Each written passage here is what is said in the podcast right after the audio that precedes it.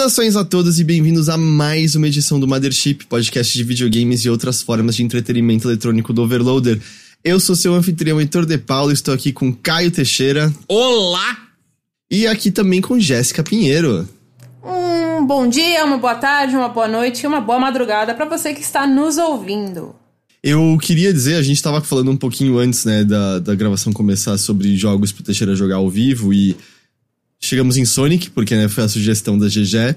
e o Hilker comentou aqui no chat, jogar o RPG do Sonic da BioWare, né, que é o, é o Dark Brotherhood, não é? De É, DS, eu acho. Reza a lenda que esse jogo ele foi na hora da compressão dele, né, Pra fazer o, enfim, pra finalizar e mandar pra fábrica e tal pra fazer as cópias e vender, etc. Parece que deu ruim. E aí isso deu ruim a ponto de, de afetar o chip de som, por isso que o som desse jogo é todo cagado. Hum. Caralho! Eu não sabia disso, mas o que eu, o que eu ia trazer de informação, você deve saber disso, GG. Ah, Mas eu caí num vídeo explicando a história do, do cara que foi responsável por anos e anos pelo, pela HQ de Sonic. Tô ligada. E aí. E é é uma história muito louca, assim, porque ele criou um universo inteiro, né? Adicional para além do Sonic. A, o Knuckles tem, tipo, gerações e gerações de antepassados que lutavam para proteger as joias. E aí tem viagem no tempo, e aí tem outras dimensões e não sei o que lá. E aí o que acontece é que esse cara focava cada vez mais nos personagens originais dele, que são basicamente o Sonic e o Knuckles meio diferente. E aí ele descobre que a, a editora que publicava esqueceu de fazer o copyright dos personagens dele. Aí ele fez como se fosse dele, e aí hoje em dia ele pode fazer histórias baseadas nos personagens dele, desde que fisicamente eles não sejam muito parecidos com os personagens do mundo de Sonic. E aí ele Ah. tem hoje em dia uma série que é basicamente uma versão bizarra de equídenas espaciais, que é a coisa mais horrível que você já viu, assim. É, é, é muito louco a história do negócio. E, e aí depois que ele foi re- removido... É, o HQ teve um reboot que meio que matou todos os personagens dele pra zerar e voltar pro universo contido de Sonic mais tranquilinho e Caralho, tal. caralho! Da hora. Não é o. Não é o. É é aquele babaca que reclamou do. Que, que copiaram a história dele das HQs e colocaram no filme e não deram nenhum, é, nenhum crédito pra ele. Deve ser porque ele tá sempre falando de processar a SEGA e a É, empresa de então quadrinho. é, é. Ele É ele acha mesmo. que ele que inventou o conceito do Sonic em cima do avião do Knuckles, sendo que isso aconteceu no Sonic dois anos antes dele. E isso eu lembro, hein? Porque eu jogava Sonic ainda nessa época. Ah, era uma imagem muito legal, né? Deixa É. eu só pegar o nome dele. Pera aí. Ah, pode falar. Eu esqueci justamente desse gancho que a Paty falou. O Heitor só esqueceu de falar que ele ficou bravo e saiu por causa do jogo da BioWare, que teve merda relacionado a isso. É, eu acho também que o lance é que queriam que ele botasse o Shadow nas HQs e ele não gostava de não ter esse controle. Mas, por que, que eu lembrei disso? Porque se você jogar Sonic Under Dark Brotherhood, a história não é acabada e nunca poderá ser acabada, porque a Dark Brotherhood é desse maluco, entendeu? não mais da SEGA e do. Caralho, louco. Ele conseguiu o copyright da Dark Brotherhood, que foi ele que, em teoria, criou, porque foi baseado em coisas da HQ, o, o jogo Sonic no Dark Brotherhood. É o Nigel Keating? E. Não, Nigel Keating, é isso? Deixa eu ver. Acho que é. Tô tentando pegar o tweet dele até que viralizou quando ele falou: Oi, a Paramount copiou meu plot das HQs. Eu não sei como escreve Nigel Keating. A que é Ken, Ken Penders. Deixa eu ver É, se- esse aí, é esse aí, é, É, esse aí. ah, é ele mesmo. Agora eu vi aqui. Sim, sim. É. Eu gostei que eu escrevi Nigel Kitten como se fosse um filhotinho de gato. e aí apareceu. apa- ah, é, não, ok, é bonitinho. Apareceu um gatinho chamado Nigel, que ele tem um. Acho que ele Oh. nasceu com uma questão congênita que ele nasceu sem o focinho. Oh, E aí ele tem um buraco. Então, ele tem um buraco aberto aqui, mas a, a, a matéria é justamente, ou ele está bem, saudável e crescendo bem. Então. É o, é o Ken Penders, é o próprio que fazia do, a história lá do, do Knuckles. Ele expandiu esse- tudo que o Heitor falou aí do, do passado deles, dos antepassados, inclusive, no Art Comics. E aí, aí depois que saiu o segundo filme, ele. "Ah, Ah, Paramount e a SEGA copiaram a história que eu fiz pros HQs, ah, vou processar. E o melhor é que ele eventualmente publica uma árvore genealógica do Knuckles. O Knuckles tecnicamente teve uma filha com uma prima distante dele. E aí, tipo, cara, por que, que todo mundo pertence à mesma árvore da família? Por que, que não tem uma pessoa de fora que veio, tá ligado? Em É certo pra manter momento? a- o, o sangue azul, É então, a muito realeza. puro, é muito puro.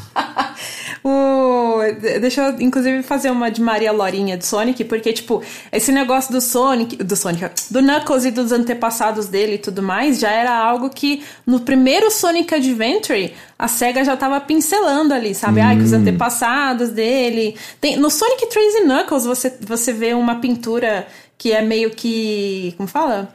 É, uma, é, uma- é meio que uma revelação do final do jogo, assim, mas tá lá, sabe? Os equidnas e tudo mais. Então esse negócio de antepassados. é isso? É, então, aí dos antepassados do Knuckles não é uma novidade, não foi ele que inventou, sabe? É, ele, ele luta pra dizer que o- a- os personagens específicos, sabe? Só que eles só são tipo. Ah, é o Knuckles com um laço na cabeça. Ah, é o Knuckles com um tapa-olho. Sabe? Não tem nenhuma variação muito, É. muito absurda. É nessas HQs que o Tails é parente do Merlin? Provavelmente, Igor. Eu não Provavelmente. duvido, não duvido, não duvido. É. Esse foi o nosso momento Sonic da semana. Caralho, tá virando da semana, né? Exatamente. Olha, não reclamo, gosto. Ah, como vocês estão? Muito bem, muito bem. Eu tô bem, porque eu estou de folga. Fizeram algo temático de Dia das Bruxas? Não, eu vou fazer. Vai ter uma festa eh, semana que vem, eu acho. Semana, na- daqui duas semanas, enfim. E aí vai, vai ser uma das primeiras vezes que eu saio de, a fantasia. Eu nunca, nunca, nunca usei fantasia antes, eu acho. Não lembro, pelo Você menos. pode revelar qual ser a sua fantasia ou vai ser É, eu ia perguntar isso. Eu acho que eu prefiro que seja surpresa. Entendi, Tudo bem. entendi. Não é nada gigante, super especial, mas como eu nunca fiz antes, eu, eu acho que eu quero surpreender. Tá bom, então você mande fotos pra gente em primeira Pode deixar. mão. Quero ver. Eu, eu fui numa festa de Halloween, meio que duas semanas antes do Halloween propriamente dito. Porque era meio que a única data que todo mundo podia, assim, da galera que me convidou. E aí eu fui. Aí eu fui de florzinha das meninas superpoderosas. E o Bruno foi de John Wick. que, né, Ah, eu vi as fotos. Eu é vi as fotos. É. Ele ficou muito bem de John Wick também. Puta Ele merda. ficou, é, tá bem parecido já, né? E aí, enfim, a gente foi, foram essas no- as nossas fantasias. E neste fim de semana agora, né, um- uns dois dias antes do Halloween, eu acho, eu, assis- eu fiz a sessão do Let's Scare Jessica to Death desse ano com os meus amigos. E que foi, quais foram as escolhas? É, Então, deu pra gente ver um dessa vez, mas o outro que, que a gente tinha escolhido vai ficar pra, pro outro fim de semana. Então, dessa vez a gente viu Pearl, que é aquele filme lá da. Pearl, não, não, desculpa. É o X, desculpa. O X é o que a gente viu, que é o primeiro, e o Pearl a gente vai ver depois. Entendi, Boa. entendi. Gostou? Eu gostei de Pearl e. De Pearl. Cara, eu tô com Pearl na cabeça, mas é o X. O X eu gostei, eu saí levemente perturbada, mas eu gostei muito. É muito bom. o, o Pearl eu gosto mais. Eu acho É, eu mais acho que legal o Pearl do é que o mais X. legal do que. Assim, eu acho que o que rola no X, as mortes no X eu acho mais divertidas. Agora, a, a- a- o plot, a história de Pearl é mais, eu acho mais legal, mais marradinha.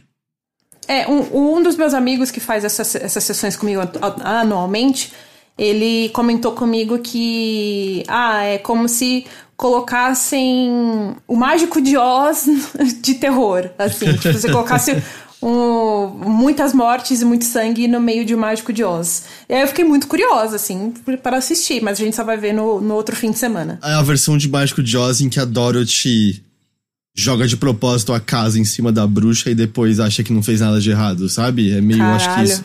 Seria isso, Pearl, mais ou menos. Ok, eu estou, estou bem curiosa, mas eu sei que a única coisa que eu sei de Pearl é que ele é um. Ele é antes, né? Ele é um prólogo, É, né? exatamente, é. É a única coisa que eu sei, aí meu amigo me deixou curiosa quando ele fez essa, essa citação falando de um mágico de Oz com muito sangue e muitas mortes. Ah, mas da hora, conta pra gente depois, curioso. Mas é, eu gosto dos dois filmes, eu gosto dos dois. E você, Heitor? Eu não fiz absolutamente nada. Eu Hum. nem filme de terror eu fui assistir. Eu pensei em, aí eu fiquei com preguiça. Eu joguei Alan Wake 2, conta? É, Conta. é, é, Conta. é, conta. Então foi assim que eu Conta comemorei. muito. Vieram muitas crianças pegar doce aqui no prédio. Muitas, Ah, muitas, muitas. Tipo, Você, você tem o costume de enfeitar a sua casa toda? Ou pelo menos a sua porta? então. Tinha quando a Nina morava aqui. então não era você que fazia Ok. isso, né? Não, não, Tá. eu fazia. Normalmente ela pedia, eu ajudava e tal. Mas aí eu. A Nina até falou pra mim: lembra de botar os enfeites. Eu lembrei, eu só não quis, Ah. deu preguiça. Mas eu dei os doces, porra. Eu fui na Chocolândia, comprei aqueles doces, sabe? Sete Belo, pirulito que pinta a língua, pirulitos que é só. Enfim, todos os doces que são só açúcar, basicamente, né? Montei uns saquinhos pras crianças, elas ficaram mó felizes. Isso, essa parte da tradição eu mantive. Eu só fiquei com preguiça de decorar a porta. Que eu, eu sei o que ia acontecer. Eu ia virar aquele vizinho que passou o Natal e tá com a decoração de Halloween na porta ainda. Eu nunca ia, eu ia esquecer de tirar, eu, ia ficar, eu só ia lembrar que tava na porta toda vez que eu tô saindo de casa. Aí eu penso, deixa pra depois. E aí eu ia esquecer pra sempre e aí ficar lá pra sempre. Então eu. Nossa, eu vou te contar que eu adoro é, enfeitar a minha casa, né? Eu não tenho muitos enfeites, mas aceito inclusive de presente. Quem quiser me mandar enfeites de presente, aceito. Gosto de, de Halloween e de Natal, principalmente. E aí, os de Halloween eu tenho alguns aqui em casa. E aí, quando eu me mudei pra esse apartamento que eu tô hoje, eu me mudei bem na época de BGS, né? Era tipo metade de outubro. E aí, logo umas duas semanas depois, teve Halloween. Então não deu tempo de eu participar no ano passado, por exemplo, do- das atividades de Halloween do condomínio, né? Porque aqui também tem as crianças indo de porta em porta, pegar doce, mas só se você falar pro síndico, né? Porque ele põe lá na tabela e tal para as crianças irem e elas estão sempre acompanhadas de um adulto, então o adulto sabe para quais portas ir para pegar os doces, né? Aí ano passado não deu tempo, porque eu tinha acabado de me mudar, teve BGS e tudo mais. Mas mesmo assim eu comprei uns enfeites e coloquei na minha porta. Eu coloquei um- uma, uma abóbora de, é, de plástico, assim, enchi de doce e deixei na minha porta também, mesmo sabendo que provavelmente as crianças não iam lá buscar. e aí, cara, eu deixei, sem brincadeira, eu acho que eu só fui tirar os enfeites de- pouco antes do Natal, talvez. Os doces Ah, tirou tudo pelo bem. menos? Não, os doces eu tirei antes, né? Porque Aham. eu tava, já tava com medo do síndico falar alguma coisa e, ah, eu, né? O síndico aqui é muito chato. Mas, síndico, se você ouvir o podcast. Ele, ele vai que ele É. ama o, o Mother O cara é fã do Overloader, vai tirar o apoio por conta da- desse comentário da GG. É, desculpa aí, mas você é chato pra caralho. E aí, enfim, ficou muito tempo assim, os enfeites na porta. E aí, esse ano eu falei, né, beleza, vou enfeitar a minha casa e vou colocar coisas na porta de novo, e muitos doces e tal, vou deixar tudo bonitinho, né? E aí eu esqueci de me colocar meu nome lá e a minha, né, o número do meu apartamento lá pra participar da brincadeira. E eu esqueci completamente de enfeitar a minha casa, porque só um, um furacão chamado Outubro ac- aconteceu na minha vida, né? Então não teve doce, tem enfeite, tem nada. É isso que eu tô Não entendendo. teve, e eu tô muito triste, porque, tipo, eu queria. Eu fiquei, tipo, semanas antes do Halloween, antes do, de, de virar de setembro pra outubro, pensando, né? Tipo, nossa, eu vou fazer assim, assado, vou colocar tal luz aqui, tal, tal, tal. Eu tenho até uns pisca-pisca que é de, de formato de morceguinho, que eu acho a coisa mais fofa. E aí eu ia deixar na casa, assim, sabe? Ia deixar tudo enfeitado, e aí só não deu, porque foi muito corrida esse mês, gente. Não aguento mais, acaba 2023. Se você tá triste, imagina as crianças. E, não, ó, que eu, que eu saiba, elas avisar- pegaram muito doce. E pra te avisar, é, você tem não um, você tem dois síndicos e os dois estão aqui no chat. No chat, é. Vocês são síndicos de onde eu moro? Exato. Eles sabem. Ah, entendi. Entendi. Eu fui. Fazia muito tempo. Assim, eu como doces, mas fazia muito tempo que eu não comprava essas balas mais de criança, né? Como eu falei, Sete Belo. É, eu comprei uma daquelas azedinhas, pirulito. Nossa, no- é, você come um pra matar a saudade e chega, né? Não dá pra botar outro na boca. Todos são. É só um monte de açúcar. Não tem nenhuma variedade, nada entre eles. É doce, sabor É. doce. Eu peguei três sacos de coisas diferentes e todos são iguais. É, eu até. O azedinho, que eu falei, nossa, esse aqui vai dar uma quebra. É, É azedinho no paladar da criança, que deve ter 10% a menos de açúcar, sabe? Mas o negócio era muito. Eu tava enjoado já no negócio daí- no Você fim tá ficando velho, hein, Thor? Puta que pariu, hein, irmão? Ah. Porra, eu também tô, eu também tô, mas. Esse tipo de bala eu já não gostava desde a adolescência, viu? Nunca fui muito fã. ah, É, eu sempre achei muito doce também. É. Mas eu, eu- a única coisa muito doce que eu como é paçoca, mas eu Hum. sempre. Quando dá, eu como com um pouquinho de café, porque o café e o Hum. a paçoca se equilibram tão bem. É tão bom, gente. Nossa, paçoca é muito bom. Nossa, paçoca é incrível. Uhum. Ah, falando em paçoca, GG, você jogou Persona 5 Tática? o que isso tem a ver com paçoca? Começa com P. ah, Ah, entendi, tá. É porque é delicioso, se desfaz na boca, e você sempre quer um pouquinho mais. Pô, agora eu quero um Persona que chama Paçoca. Você teve acesso a uma sessão de preview do Persona 5 Tática, é isso? Isso, na real, a, a SEGA já enviou para análise, né? Então eu posso falar, fazer uma prévia do jogo. Uh, no momento eu posso só falar do começo, né? Não dá para falar muitas coisas ainda, mas é embargo de prévia já tá liberado, então a gente pode falar sobre os primeiros capítulos do jogo, assim. As, as primeiras missões, né? E, cara, que diferença faz jogar um jogo no, na tranquilidade, no lazer de minha casa e não num evento cheio de, de é, como fala, poluição visual e, e, de áudio e tudo mais, e muita gente, né? Porque eu, eu testei o jogo na BGS, acho que eu falei brevemente, né, aqui da demo que tava lá disponível. Por algum motivo eu joguei o comecinho do jogo e não a partir da, do save que eles tinham colocado lá pra galera jogar, porque, tipo, o Luiz, que foi quem escreveu a prévia lá pro Tech Masters, por exemplo, ele jogou um negócio completamente diferente do que eu joguei. É que você tava até com o Ryuji, né? Que não era algo que é. era pra estar tá lá, não sei. Exato. Era, ia bem o comecinho do jogo mesmo. Eu até cheguei a ver a cutscene de abertura. Eu falei, tipo, mano, era, será que era pra eu estar jogando isso aqui? Não, mas não tinha ninguém olhando e ninguém veio falar nada, então eu joguei. Ou seja, é culpa do Prandoni quando a gente para pra pensar. Prandoni, veja isso aí. mas enfim, é, joguei lá uns 10 minutinhos, mas não deu para entender muita coisa, só deu para ter uma, uma noção do combate. E aí, jogando agora, né, de fato, tranquila, jogando com calma, com fone de ouvido para ouvir a trilha que posso afirmar está foda, tá muito boa. Ela continua num, num ritmo de jazz, assim, sabe? É um jazzinho, só que é mais souls, talvez? Um soul, sabe? Meio funk, assim. Hum. Tá mais soltinho, não algo mais melódico, sabe? Que nem era no, no, no, Persona 5 original, né? E tá muito gostoso de ouvir essa trilha sonora enquanto você tá ali no, nos combates por turno, né? Só pra explicar para quem não sabe tudo mais, o Persona 5 Tática, ele é mais um spin-off de Persona 5, só que, né, como o nome fala, ele é, é, o gênero dele agora é de é estratégico. Então você tem ainda os combates por turno, só que você tem aquele aquele campo que é tipo um tabuleiro e aí você vai se movendo ali pelos quadradinhos tudo mais, tem um certo limite de até onde o seu personagem pode se mover, né, como sempre. E você tem que usar muito a, os recursos da área em que você está lutando a seu favor.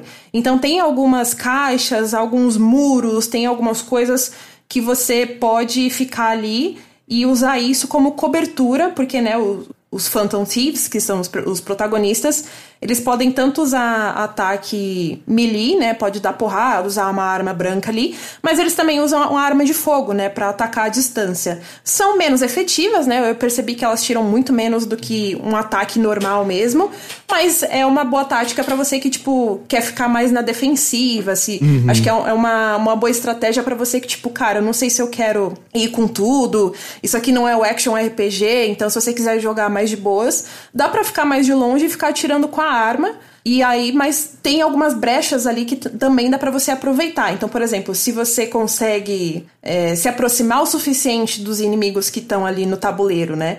É, se aproximar o suficiente, o suficiente deles para ficar do lado ou de trás ou etc, você tem a opção de ataque, né, de melee, ela aparece para você. Então você pode dar um ataque é, normal com a arma branca, né? Com as armas que os personagens usam. Por exemplo, o Joker, ele usa um... Ai, como fala? Uma navalha. Não é uma navalha, é...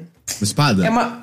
Não é uma espada, é uma faca menor, né? Tipo... É um, uma adaga, Uma não? adaga, adaga, isso. Adaga. É. Ele usa uma adaga, então ele usa, ele usa essa adaga para dar esse golpe e é muito recorrente de os, os, os inimigos normais, quando você dá esse ataque com arma branca, eles meio que, tipo, saltam alguns quadrados do tabuleiro. Você empurra eles, não é? Que você faz eles até quicarem na parede, não é? Exato. Dependendo... Ou eles podem quicar uns nos outros também. Isso é bem legal, porque, tipo, se você conseguir fazer de um jeito que, não, ó, se eu acertar ele, ele vai acertar aquele outro que tá atrás dele, Aí meio que você acerta dois, dois personagens de uma vez só, né? E aí os dois tomam, tomam dano. Um deles pode, às vezes, ficar inconsciente, né?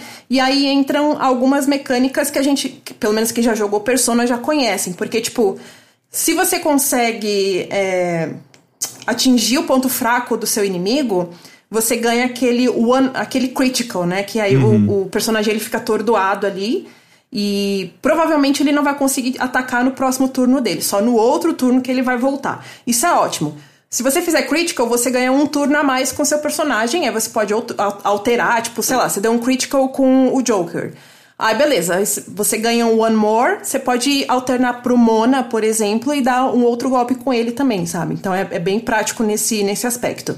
E também tem a. Se você consegue atingir o, o ponto fraco dentro dos personagens, que Shin Megami Tensei tem muito disso, né? De você brincar muito com a fraqueza, pontos, né, as fraquezas, exato, porque aí você brinca com as fraquezas, com os elementos ou até com os status, né, para você causar alguma coisa nesses inimigos e eles ficam atordoados, eles ficam confusos, ou sei lá, a defesa deles abaixa, ou sei lá, você ataca com eletricidade, acho que venta era fraqueza de eletricidade, ou vice-versa, alguma coisa assim.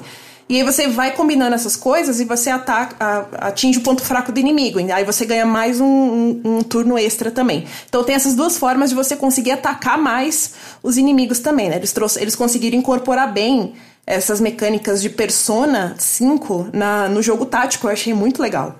Quando eu joguei, eu fiquei. Eu joguei lá na BGS, eu fiquei contente. Que eu, eu gosto do estilo de Mario vs Rabbids, né? E uhum. ele. E a movimentação dele, como você posiciona o seu, o seu personagem e os, e os próprios inimigos também pelo cenário, lembra muito o Mario Plus Rabbids, né? Porque você não você não caminha por quadradinhos, né? Você tá livre dentro daquele alcance que o seu personagem tem.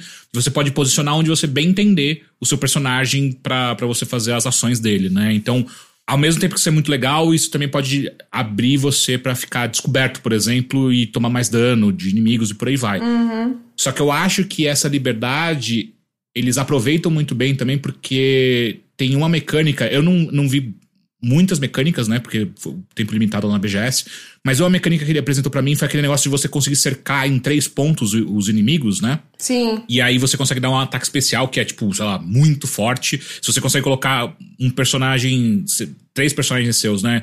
Em, em um triângulo em volta dos inimigos, você tem esse ataque especial, né? Como é que chama é esse especial? Você lembra? All Out Attack. Isso, All Out. Sim, dá, dá, dá pra fazer isso, é muito legal de fazer. Rola muito uma estratégia, né? Eu tava, eu tava chamando de quadradinhos porque é meio que como, né, você vê um uhum. tabuleiro assim, meio que padrão de jogos estratégicos. Mas não, a movimentação é muito livre, inclusive, tipo, você pode mover a câmera à vontade também, não é tipo é, uma, um ângulo de, de câmera fixo, né? É, não, você pode mover ali a câmera à vontade, se movimentar à vontade, mas dentro da limitação de movimento do seu personagem. Ele tem muitas missões, eu não tenho certeza se eu posso falar a quantidade de missões ainda, então eu vou evitar falar, mas tem bastante missão para entreter bem, assim. E aí eu posso falar, tipo, mais ou menos a primeira metade, né? Eu, obviamente não posso dar spoiler de nada, da história, etc e tal.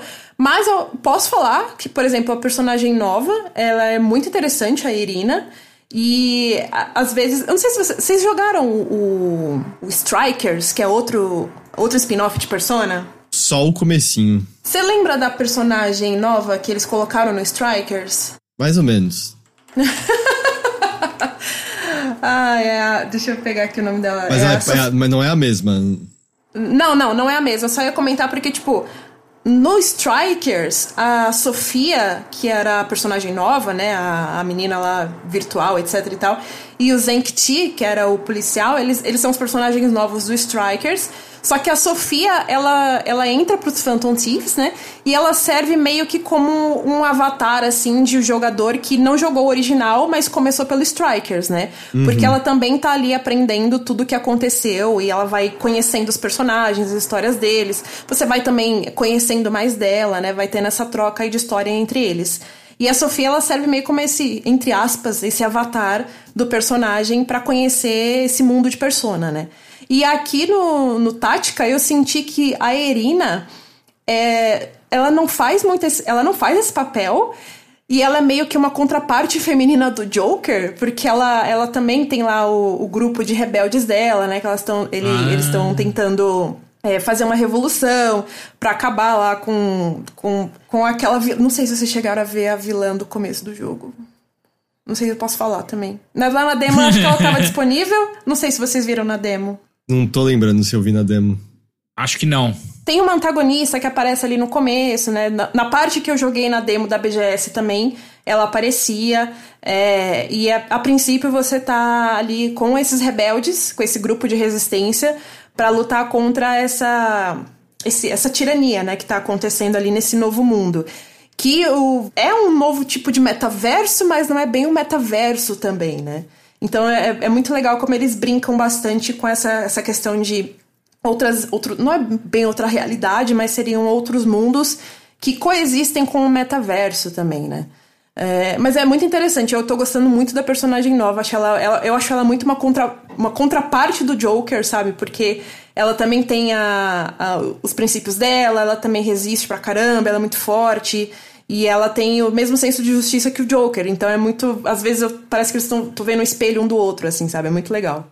Te perguntar uma coisa, esse começo, como é que tá a cadência do jogo? É muito tempo de texto e tutorial ou ele até que te joga na luta rapidinho? Não, ele te joga na luta bem rápido. Eu acho que demora uns 5 minutos, pá. Ah, ok.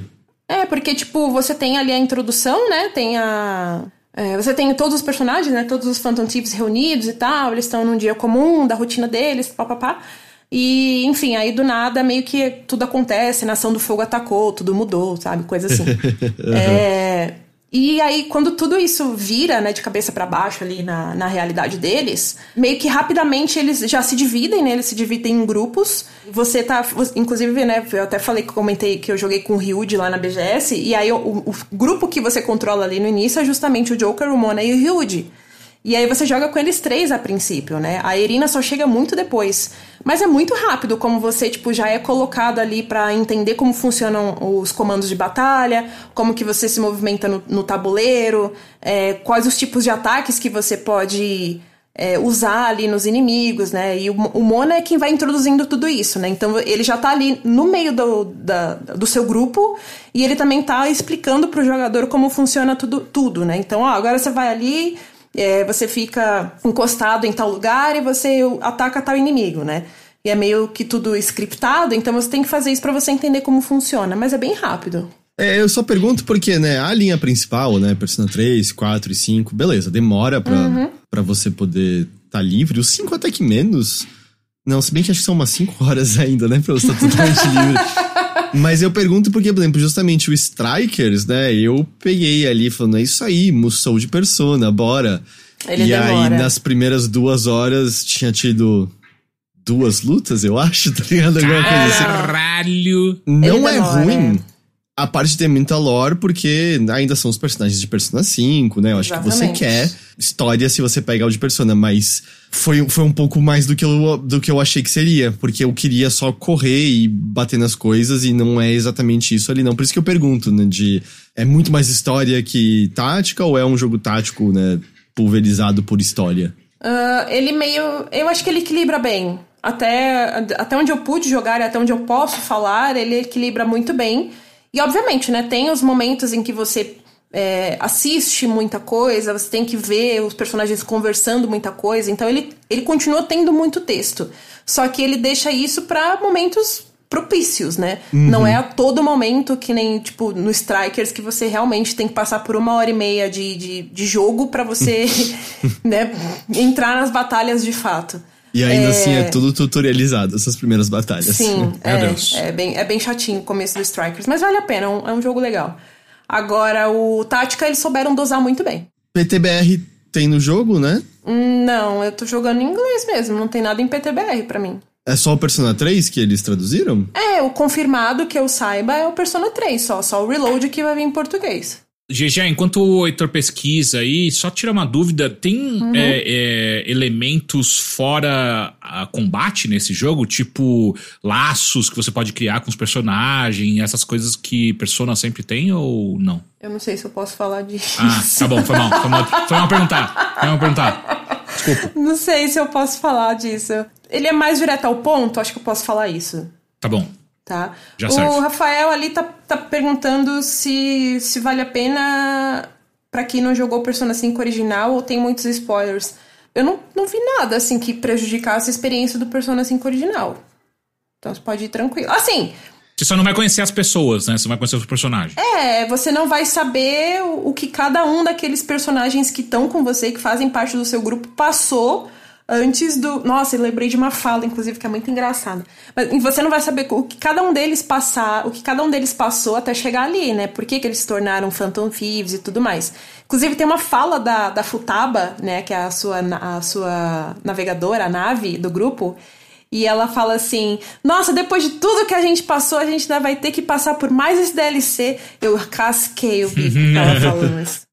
É, não, não vai ter. Não tem português com, é, pra Persona 5 Tática, é só Persona 3 Reload mesmo, que tá confirmado. Ah. O que eu ia falar é que vão ter coisas que você nem vai entender o motivo. Do tipo, se você comparar uma certa personagem com quem aparece, né? Tipo, numa certa área, a personagem que aparece no Persona 5 Tática versus o personagem que aparece no Persona 5 normal é diferente, mas você não jogou, você nem vai entender por que, que é diferente, né? Então. É não acho que deve chegar a pegar nesse ponto. Mas eu, eu recomendo, assim, eu acho que ele vai pegar mais, né, pra, pra quem jogou Persona 5 ou Strikers, assim, para querer jogar de fato no lançamento e tudo mais.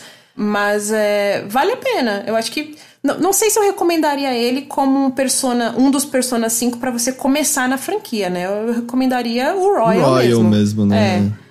Eu acho ele um puta jogo, assim, ainda é um dos melhores que eu joguei na minha vida. É que vai mas... que alguém que odeia RPG, mas gosta de tática, não sei. Sim, sim, pode ser. Mas enfim, eu recomendo jogar o Tática, sim. É... Só não recomendo você, tipo, pô, quero conhecer Persona, vá ali de cabeça no Tática, assim, primeira, primeira vez jogando, eu não recomendaria tanto. É. Eu acho que você vai perder um pouco do. Uh da mitologia também, né? Que é uhum. muito interessante desse mundo todo. Total. É, a não ser que, sei lá, o seu caso específico seja, puta, nunca joguei nenhum, mas vou ter esse jogo via Game Pass. Aí experimento, ah, né? É. Porque, aí tem-se. É, porque ele vai estar no Game Pass desde o lançamento, né? É verdade, ele vai estar no Game Pass, é. Quando que ele, ele sai mesmo? Dia 17 de novembro. Eu, eu, eu, fico na minha casa, ah, legal, ainda vai demorar. Não, hoje é dia 1 de novembro, novembro é, chegou. não, já estamos em novembro, então daqui a... A gente tá gravando dia 1 daqui a 16 dias. Daqui a 16... Mariah Carey já publicou o vídeo Odyssey, ah. literalmente descongelada. Achei maravilhoso, inclusive. Eu tô vendo que o vídeo que você tá passando... É vídeo da onde esse que você tá passando? Uh, Nintendo of America. Ah, Nintendo já divulgou, então, como que funciona mais ou menos as coisas que eu não sabia se eu podia falar. Que tem umas coisas também de. de é, como fala? Tem, tem, tem os personas, né, para você e tudo mais. E tem a, a criação de personas, tem as uma árvore de habilidades ali para você gerenciar também. É, que vai abrindo novas coisas para você. E é. tem isso que tá passando agora, que eu não sei como que vai se encaixar ainda, até porque eu ainda não terminei o jogo, é, que é a presença do. Do, do Paquita, né? do, do, do Crow e da. Como é que era o, o codinome dela? Era. A ginasta, gente. Como é que era o codinome dela? Daiane dos Santos. O não. Royal eu não joguei ao ponto dela entrar na equipe ainda, então ah, não sei. Ah, tá, ok. Mas enfim, esses dois personagens, né? A, a ginasta é exclusiva do Royal uhum. e o Crow, ele já tá na versão original, só que ele tem um papel expandido no Royal, né? Aí eles vão estar tá como DLC no Tática. Eu não tô, tô muito na expectativa assim de, do que, que vai ser. Até porque tem um bagulho que, que eu fico muito encucada com a Atlus, que é o Persona 5 Strikers, ele é uma continuação meio que direta do 5 Vanilla, do 5 original. Uhum. E, e aí, com a aparição da, da ginasta agora no DLC do Tática, eu fico pensando, será que isso aqui então é meio que uma continuação do Royal? Ah, eles podem inventar o que eles quiserem, né? tipo, nossa, mementos, estão trazendo pode. memórias de uma coisa alternativa. Ó, oh, o que é isso? Sabe? Dá pra qualquer coisa que eles quiserem. ah, mas eu fico imaginando, sabe? Tipo, uh -huh. fica, sei lá, é, é persona, gente, é isso aí. Se preparem. Violet, obrigada, Eduardo. Era Violet, a ginasta. O Luiz perguntou: Persona 5 é o Final Fantasy VII dos Personas? Hum, eu acho que o diria... 4 foi antes dele, né? Uh, é... Porque o 4 já teve muito spin-off. Teve. E todos eles são canônicos de segunda Atlas. É... é... eu comprei o jogo de luta só pra ter mais história de Persona, o é. Battle Arena e tal, porque o modo história, de fato, era basicamente uma novela visual intercalada por duas lutas, às vezes três. O de dança também. Ele é um visual novel com momentos de ritmo. Ah, é, é que eu, eu de é. dança nunca joguei. Mas e os de dança também são canônicos, segundo a Atlas. 4 tem luta, dança. O 4 também tem o. O, Dungeon o- Crawler, né? Tem o Kill, Que- né? É. Labyrinth Kill, alguma coisa assim. É, eu acho que é isso. Persona Kill, Labyrinth, não é isso? Isso. Então, dia 17. É, bom, você tá jogando já o negócio, você vai ter mais a falar, certo? Quando. Sim. Quando estiver eu puder, disponível. que eu não sei se eu posso falar o dia, mas quando eu puder eu vou falar melhor do jogo inteiro, pode deixar.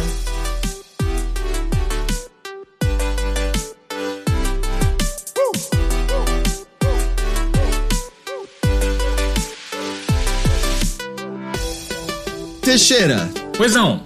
eu digo aqui, Hum. e é verdade. Você terminou Lies of P. Terminei Lies of P ontem, em live, Uh. inclusive. Foi legal, cara. É. É um jogo que a gente comentou ontem, né? É um jogo que a gente não tava, não tava no nosso radar de maneira nenhuma, né? E eu acho que, na verdade, ele só entrou de verdade porque ele foi pro Game Pass, né? Eu não sei se a gente estaria falando super dele se ele não tivesse no Game Pass. Eu acho que foi a combinação de duas coisas. Eu acho que o Game Pass, sem dúvida alguma, mas a premissa de Pinóquio também ajudou ele a, a se destacar no meio da multidão de Souls-like. Eu acho que assim, Pela curiosidade que seja, pelo menos, né? Porque É, eu não sei porra, se foi- Pinóquio é uma coisa que todo mundo, nossa, quero muito saber. Não, não, eu, eu acho que justamente pelo inusitado, né? De, É. peraí, eles estão fazendo um Souls-like de Pinóquio? Que eu lembro quando é eles essa? anunciaram, inclusive, a gente fez um monte de piada, né? Qual que é o próximo? É Mickey. é, você fugindo do Mickey enquanto ele tá tentando te buscar, igual um. um, sei lá. Mas assim, eu acho que o jogo se sustenta por conta própria, porque ele é muito melhor do que a média de, de jogos inspirados pela From Software, né? Mas eu acho que essas duas coisas, né? Game Pass e aí. Eu, eu acho que o, o- ele ser baseado em Pinóquio ajudou a, pelo menos quando anunciado, marcar a gente mais do que se Aham. fosse qualquer outra temática, entende? Tipo, uma Concordo. temática mais genérica vitoriana. É. Porque assim, se a gente olhar, por exemplo, Lords of Fallen, ah, Lords of the Fallen, é, eu acho que ele chamou mais atenção por conta do nome que é o mesmo nome daquele jogo que a gente jogou antes, né? Então acho que é uma maneira de diferenciar ele não de uma maneira ruim, né? Pra gente lembrar ele de uma maneira boa até, que é ter esse negócio do Pinóquio. Mas de qualquer maneira, é isso, sabe? A gente não tava esperando nada, então juntou essa a temática e tá no Game Pass e é uma grande surpresa pra mim do ano, assim. E uma surpresa, uma grande surpresa positiva, porque eu acho que é um desses jogos que entendeu bem o que, o que a série Souls. Por que, que a série Souls é interessante, mas tentou trilhar coisas próprias eh, nessa releitura, sabe, da- de- desse formato de jogo. E eu acho que eles acertaram boa parte da- das coisas. Tem erros ali no meio, tem problemas de, de balanceamento. ah, eu sei que eu já joguei com a coisa, com um jogo um pouco mais balanceado, com alguns chefões mais tranquilos de você conseguir passar tal. Mas eu ainda sinto que tem alguns problemas de design mesmo que.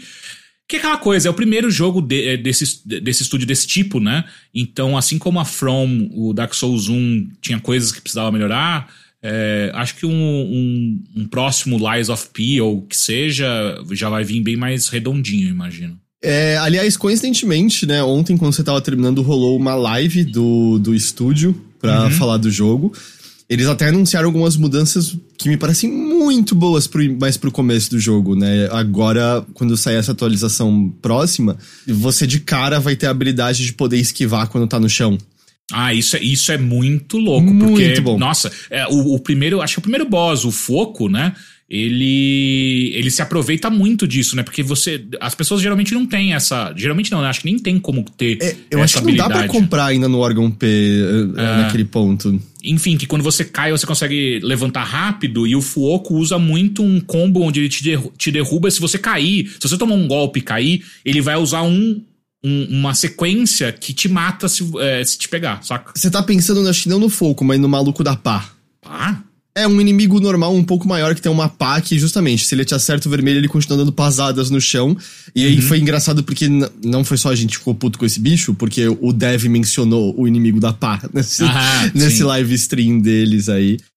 É, mas é que eu acho que o fogo também faz isso, Também né? Fazia? Ele também- é, ele também te derruba e ele dá um ataque na sequência, assim. Sempre que ele, ele acerta isso, ele dá um vermelho na sequência, que é o tempo exato de você levantar e se você conseguir fazer o parry perfeito, você escapa. Senão você morre.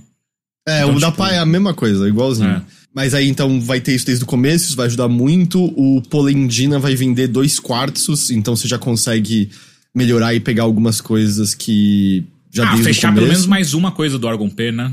É, e ter mais rápido desde o começo, porque eu acho que Ah. eles concordam que o começo é a parte mais treta do jogo. E é, você tem muito menos possibilidades ali, né? Uhum. E então eu gostei, assim, pareceram que são mudanças boas as que eles estão planejando. Ah, eles vão atualizar.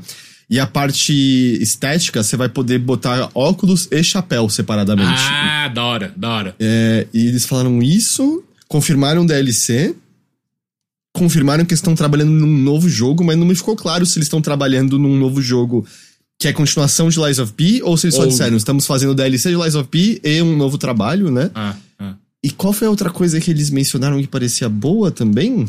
Ah, é, eles vão reeli- reequilibrar algumas, algumas armas. Ele falou, ah, algumas estão bem mais fracas do que vocês gostariam que tivessem. E aí ele. Hum. É, eu acho que o exemplo mesmo do da arma que você usou até o final do jogo, né, que é aquela serra de osso que tem uma um bloqueio 100%, praticamente 100%, né? É 70 e poucos. É, já meio mostra que, putz, o tipo de build que eu fiz, que foi pro lado de destreza, é, já, já dificulta um pouco essa questão da, da, da defesa, né? Eu, tenho, eu fico muito mais é, é, dependente de um de parry do que conseguir me defender, né? Tanto que a gente viu ontem, quem conseguiu acompanhar a live, o último boss, a gente teve que é, é, mudar algumas coisas porque eu não tava conseguindo segurar, né? Porque o, a segunda fase do último boss ele meio que não para de te, de te atacar. E se você não tem uma arma que consiga defender mais, assim, consiga absorver mais os danos, porque é muito difícil você conseguir dar parry em algumas coisas, enfim. Tem essas coisas a serem feitas, mas acho que a última, a única, a última crítica que eu teria desse jogo é: eu não acho que eles foram muito bem sucedidos em trazer o, o Pinóquio pra dentro do jogo de fato. Tipo, eles têm as referências necessárias ali, inclusive de, de coisas que eu nem sabia da, da história original de Pinóquio, mas eu não sei se a se a saída temática, que é você poder fazer algumas escolhas e mentir ou não mentir, eh, vai afetar só no final do jogo, é o mais interessante. É, o Teixeira tá falando isso porque ele não conseguiu virar um menino de verdade no final do jogo. Não, pior que- eu não tô nem zoando. O GP olhou pra ele e falou. O GP tu falou, você é um inútil." cheater inútil. É, parecia meu pai, tá ligado? Terrível. Eu já Caralho. escuto isso na vida real, vou escutar no videogame também. Mas o. Mas de verdade, eu acho que. É, é, não sei como, tá? Mas eu acho que poderia existir alguma maneira mais interessante de trazer a temática do Pinóquio e da mentira pro jogo de uma maneira mais presente na mecânica. Concordo, concordo. Tipo, É. tem.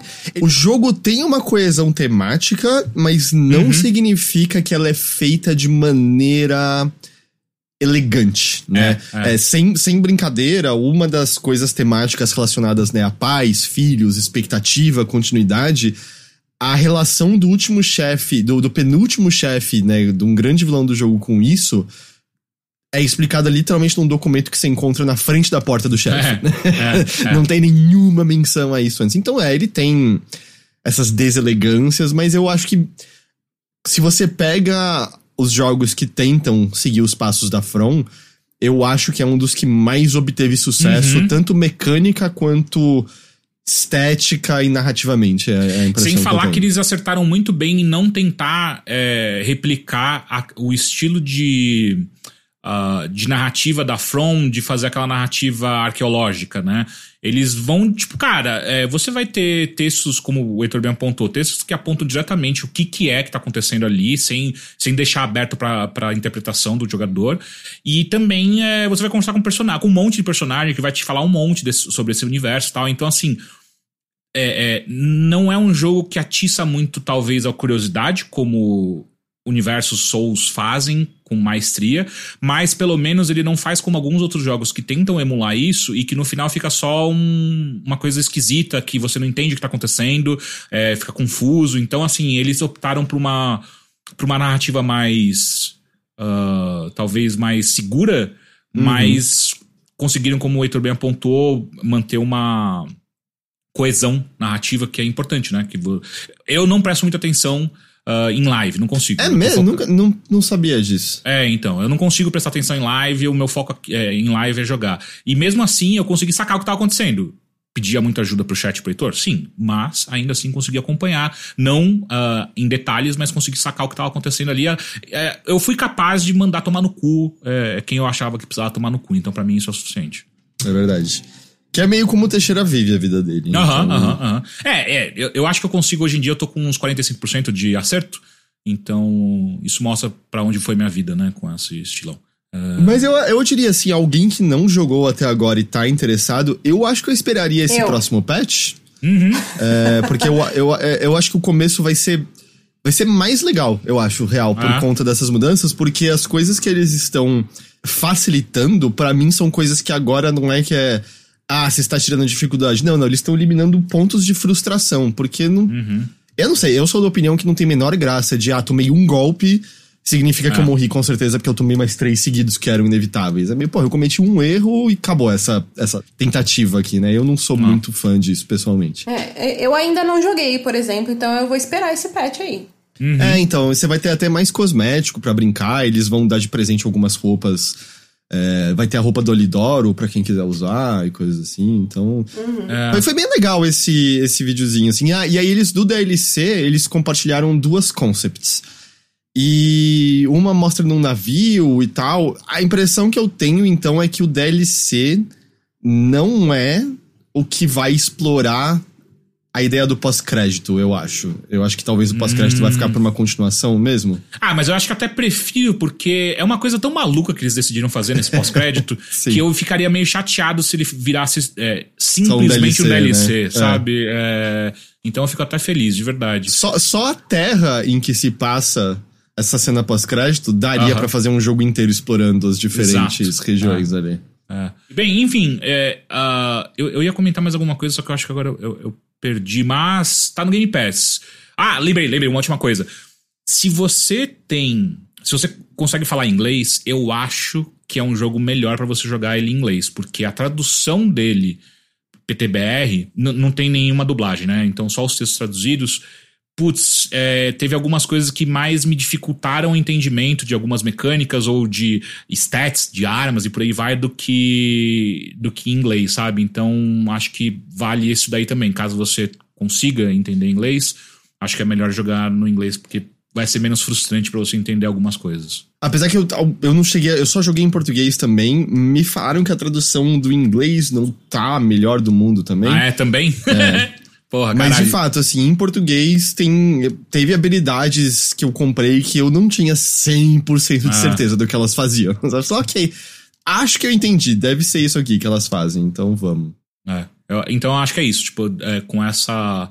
Mas assim, de novo, também se você não fala inglês, vai no português, porque foi o que o Heitor falou, tipo, não é que você vai cagar alguma coisa gigantesca por conta disso, mas é só que tem algumas coisas que vai ficar meio.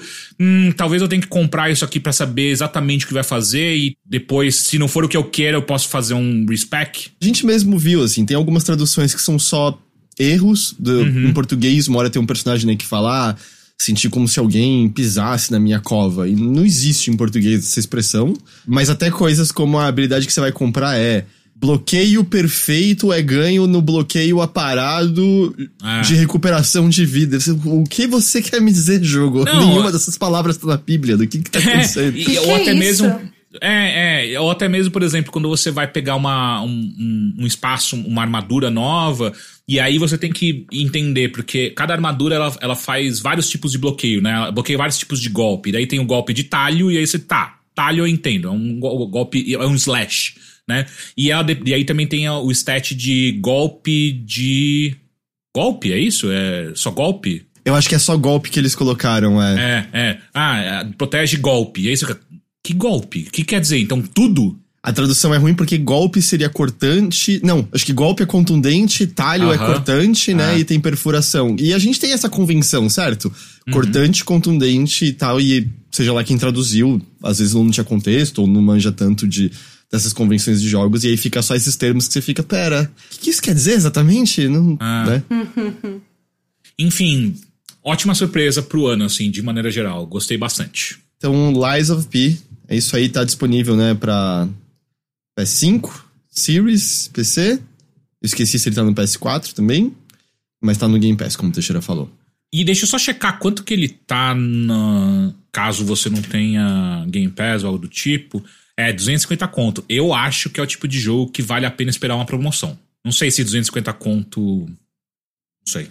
Não sei. Aliás, algum de vocês tentou ir pras americanas pegar os jogos de 25 reais? Não. Eu nem fiquei sabendo. O que que, tem, o que que tinha lá de bom? Acho que chegaram a conseguir Elden Ring por 25 reais. Caralho.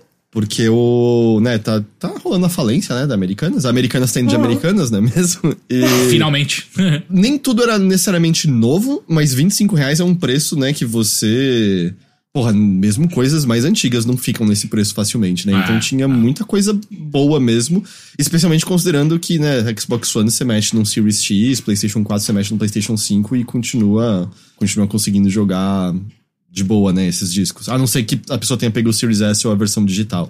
Mas aí, pelo que eu vi, no dia seguinte já não estavam mais vendendo por esse preço porque deu uma viralizada, entendeu?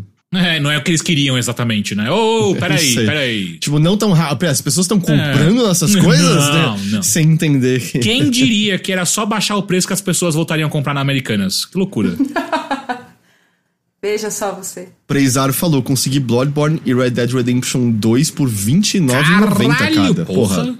Perfeito. Pressão, sabe? Porque nem que ele venda por 50 conto. É barato ainda e ele ganha como no você. Heitor, caralho. Deixa o cara comprar por R$29,90 Não, eu só aproveitar o jogo e não que é tão, revender. ba- é tão barato que dá, entendeu? Você tá vendo o capitalistinha falando na sua orelha?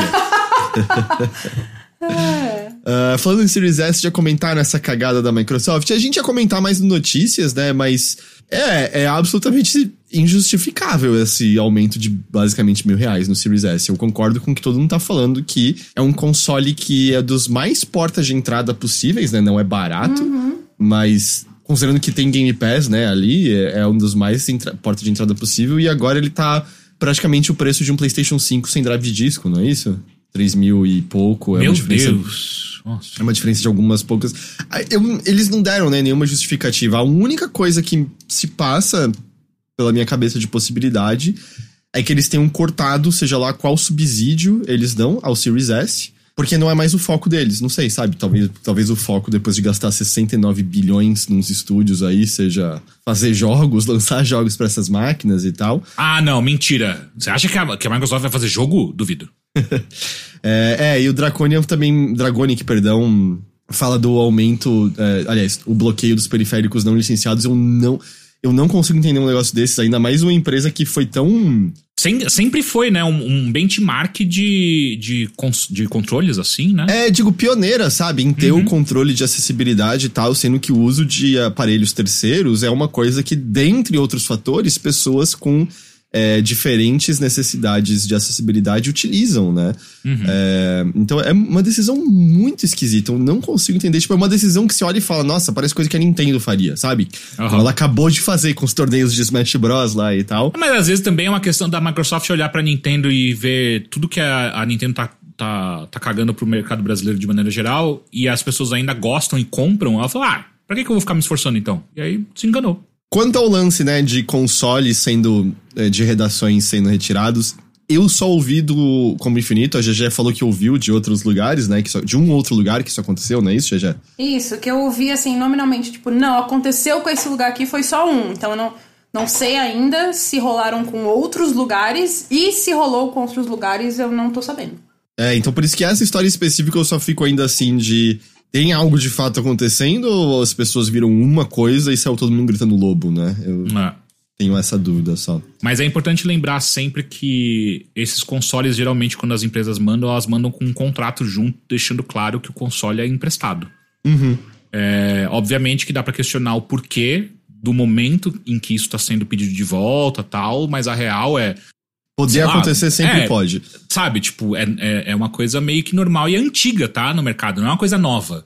Tipo, sei lá, desde que eu me entendo por jornalista de games, isso acontecia, sabe? A gente, lá, lá no Arena mesmo, a gente chegou a, a receber, acho que foi o. Pedir jogo de volta, lembra? É, já pediram jogo de volta, já pediram controle de volta, a gente já recebeu controle, pediram de volta controle, sabe? Então, assim, Eles estão cedendo pra, pra você fazer conteúdo, né? Ah. A partir do momento em que você não está mais fazendo conteúdo, por exemplo, sei lá, ah, sair da redação lá do site X. Eles vão pedir de volta, completamente normal.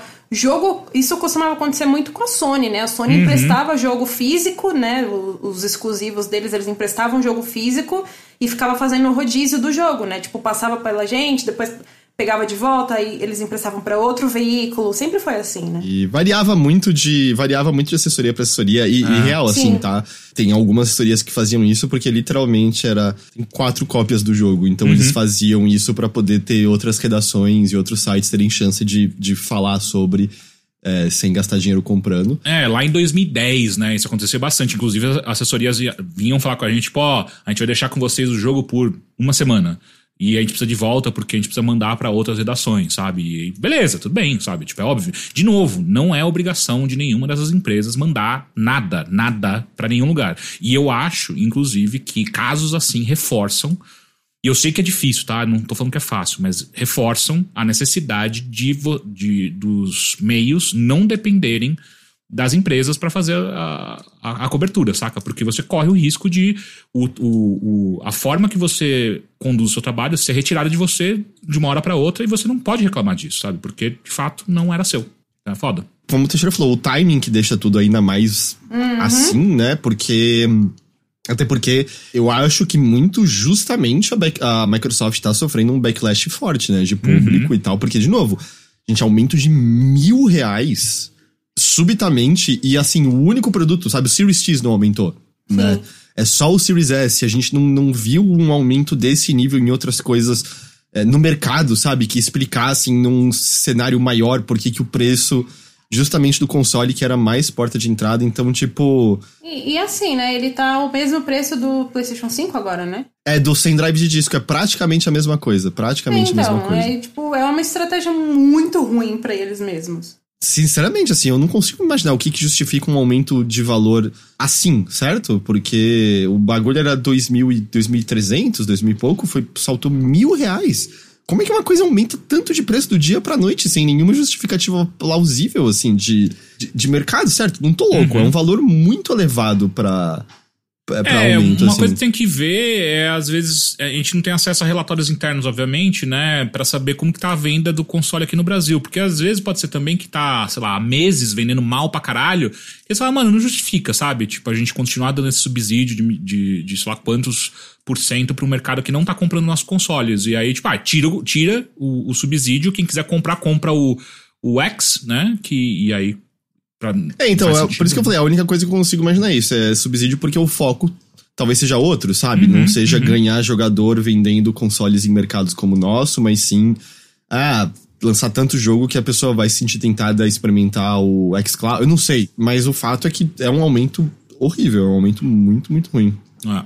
É, e como falaram, é um aumento que só rolou no Brasil, né?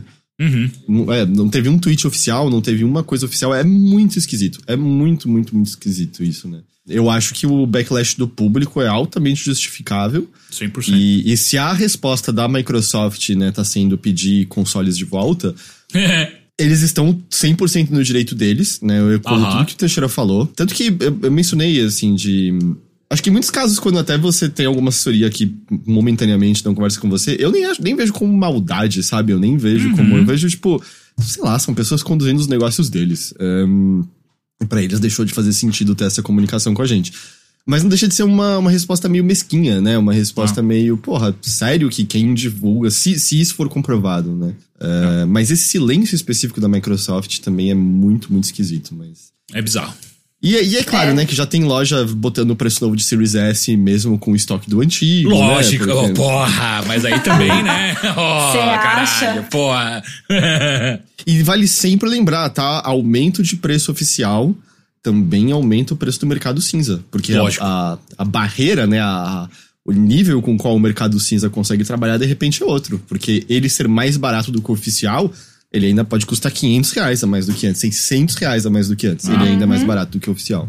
Sim. Tá tudo muito. Tá só um clima muito esquisito, assim, pra tudo em relação ao Xbox. E aí, no lado de PlayStation, tem as demissões na Band, né? Que é o que tudo indica vieram da Band só mesmo em si. Teve. Nossa, foi muita. Enfim, a indústria tá lançando jogos maravilhosos, mas é um dos piores anos de todos, assim, pra ela. É. Também acho. a impressão que- Cara, a gente não pode esquecer um monte de demissões que teve ao longo de todo esse ano, né? Uhum. Que um monte de estúdio, um monte de estúdio fechou, várias publishers também falaram que, né, Big Techs também. Então, assim, também foi um ano muito ruim, apesar de tanto jogo que a gente. de tanto jogo bom que a gente recebeu esse ano. E aí agora, né, não, tomara que seja a última do ano, mas teve essa última agora da Band que atra vai atrasar o Marathon, né? Que era aquela franquia lá que eles iam trazer de volta. E adiou o. Final Shape, a, a, não é? O Final Shape, que é ia ser a nova expansão do Destiny 2. Mas, mas assim, só pra deixar uma coisa clara, é, essa questão de demissões a gente tá vendo em várias indústrias, né? Não é uhum. só games. Uhum. Obviamente a gente cobre sim, games, sim. a gente vai falar mais daqui. Mas eu que, que comecei nesses últimos anos a acompanhar um pouco mais o mercado de tecnologia, e assim, tipo, cara, em tecnologia o bagulho tá talvez pior. É que a questão é que no mercado de tecnologia tem mais vagas de maneira geral. E até mesmo a demanda por profissionais. Então, mesmo quando rola um passarário gigante em muitas empresas, uh, segundo pesquisas que eu li, uh, um profissional de tecnologia, um programador, tal, obviamente que depende também da linguagem que você trabalhe, por aí vai, mas enfim, a média é de desemprego de dois meses. Então, você é demitido, em dois meses, geralmente essas pessoas conseguem se realocar no mercado. Então, é ruim, é óbvio, é uma merda, mas não é tão ruim quanto mercados que têm vagas mais limitadas, salários menores e por aí vai. Então, e eu acho que é, uma, é, uma, é uma, é uma um reflexo direto da pandemia. É, e, e, e, até mais especificamente do dinheiro barato durante a pandemia e o aumento de consumo das pessoas e não se manteve. Você olha as barrinhas, é muito uhum. óbvio, as barrinhas subiram uhum. na pandemia e agora Durante um tempo, algumas pessoas até diziam: hum, parece que a gente vai ficar abaixo, mas níveis maiores que pré-pandemia. E o que a gente tá vendo agora, não, estamos voltando para níveis pré-pandemia. Ou seja, ah. é uma queda, mas é de volta ao normal. E é o que tá parecendo é que as empresas só pegaram muito dinheiro quando o dinheiro era barato, contrataram muitas pessoas e não tinha nenhum plano para quando. Nem o inverno, quando o outono chegasse, né? É, e aí é. chegou e o plano é: ah, demite todo mundo, foda-se. E aí foi muita gente, foi muita. E aí somado a coisas, né? Segundo reportagens que saíram, o Destiny 2 tava com né, atividade baixa de jogadores, o número de pré-venda de Final Shape foi mais baixo do que o esperado, parará, parará, mas ainda assim, é, é uma merda, é uma merda. E você falou, GG, a Games Industry tinha compilado, mas isso antes dessas últimas duas semanas que já teve, sei lá, demissões num cinco estúdios, eu acho, de jogos. Mas nesse ano já tinham sido 6 mil pessoas demitidas da indústria de jogos.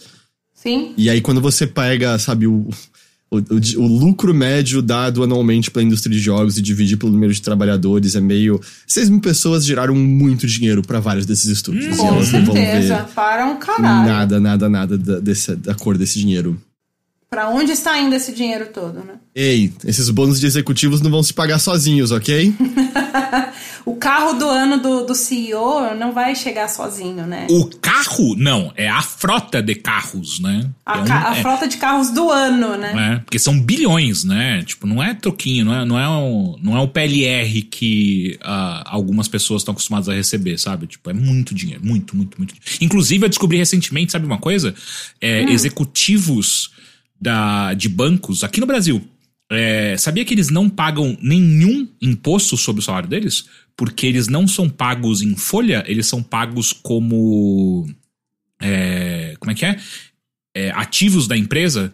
Eles recebem como se fosse bonificação é, é 100% do salário deles. Então eles não pagam nada de imposto. Nada. Zero. Nada? Caralho. Zero. Zero. Porque eh, eles não recebem é, CLT, eles recebem diretamente como se fosse uma bonificação.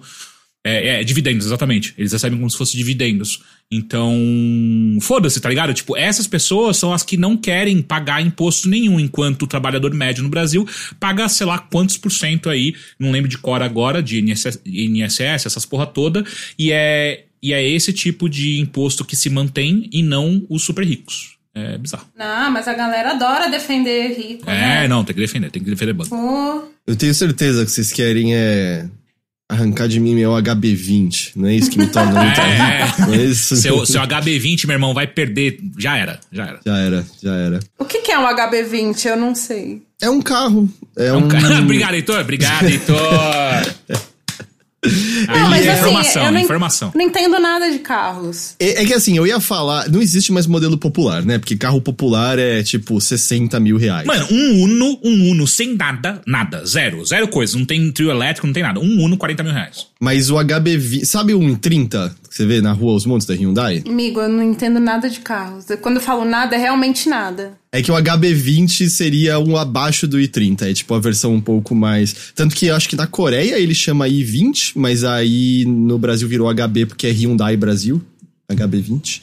Tá, eu vou fingir que eu sei, mas obrigada pela explicação. Caralho, Heitor, Heitor, Heitor Paul Walker, né? Caralho. Não é, ele manja muito, mas eu tô admirada. Se você começar a prestar atenção, é tipo dos carros que você mais vê na rua. Hum, recomendo de mais uma coisa, GG. Um canal de YouTube chamado Carro de Review. Ah, Não review de carro, carro de review. é, tá. que tem episódios maravilhosos. Ele tem um episódio sobre o HB20, muito bom, que Ah. me descreve perfeitamente, que é tipo. Aí é o carro pra quem não gosta de carro e quer chegar do ponto A ao B. É, tipo, sou eu, sou exatamente eu. É. E eles têm um sobre o. Acho que é o Argo, que de repente. É uma, é uma lição marxista de revolução rolando lá no negócio. Ele começa a falar umas. É muito bom carro de review. É muito bom Incrível. carro de review. Eu vou... É. Carro de review, procurar aqui. Ah, o Dragoni que trouxe a HB20 foi projetado no Brasil com base no Hyundai i15 coreano. Tá aí Eu adoro quando aparece essa galera do nada no nosso chat que manja muito de coisas muito hétero, que a gente nunca fala aqui. Então, tipo, carro, às vezes, às vezes alguém no chat começa a falar muito de futebol, boleiros assistindo a gente, sabe? A gente fica, o que, que tá acontecendo, É. cara? Mas falando em HB20, eu queria só comentar antes da gente falar um pouquinho de Alan Wake 2, Teixeira. A gente, a gente vai falar de Alan Wake 2 e não vai falar de um jogo que é lançamento. Qual é o jogo que é lançamento que eu The perdi? Finals, porra! Puta, eu The Finals esqueci desse. Falando em HB20, The Finals, Teixeira. The Finals! Ele, ele não lançou ainda, ele tá em beta aberto, mas é, é um jogo mais, é, é, mais quente, né? Agora. Mas o HB20 já foi lançado, qual é a relação? Te leva do ponto A ao B com tranquilidade. É. Tá. The Eu Finals. só queria entender a ligação do, do gancho do Heitor com, Ah, com o putz, The aí você vai ter que Finals. entrar dentro da cabeça do Heitor, eu não eu recomendo. não tá? recomendo, eu não, Não. recomendo. Tá. Assim, é meio divertido, eu não vou mentir. mas eu não recomendo. Tá bom. The Finals. The Finals é um, um jogo de tiro ah, feito pelo pessoal da Embark, que é- tem uma galera que é ex-DICE, ex-Battlefield e tal, todo mundo se juntou pra fazer esse estúdio aí e lançaram esse primeiro jogo aí. Eles estão fazendo também aquele Ark, como é que é? Ark Revival? Ah, o novo Ark, o que tem o Vin Diesel. Não, não, não, não, não, não, é Ark, puta, peraí, uh, Embark, como é que chama? Ark Raiders, Ark, Ark Raiders. Raiders, obrigado, obrigado, obrigado. Caiusto lembrou, obrigado, Caiusto. Obrigado. É, Arc Raiders, eles estão fazendo também o Arc Raiders. Ah, enfim, The Finals. O rolê de The Finals é, é, é meio. Jogos Vorazes? Você assistiu? Al- Alguém assistiu Jogos, jogos Sim, Vorazes? sim, claro. Eu- sim, eu vi o primeiro. Eu, eu, eu vi todos e eu li o primeiro livro. Me pergunta Perfeito. qualquer coisa. Então, ele é meio que um, um, um Hunger Games, né? Um Jogos Vorazes, é, onde você tem até três times de três pessoas cada combatendo pra você pegar um, um, um cash, né? Um, um dinheiro que você leva de ponto A até o ponto B, assim como o HB20, do ponto A até o ponto B. E você perfeito. e, e quando você chega lá no, no, no, no seu é como se fosse é, como é que é o, o nome que eles dão cash out Ah, quando você pega esse monte de dinheiro leva até esse ponto de cash out você tem que proteger esse ponto enquanto você tá ganhando esse dinheiro de fato se você não proteger esse ponto e outro time roubar esse ponto você perde toda a grana que você conseguiu e aí tem dois basicamente dois modos de jogo no momento, talvez eles adicionem mais, que um é você tem que fazer esse- essa corrida, né? Pega o dinheiro do ponto A e leva até o ponto B e protege lá.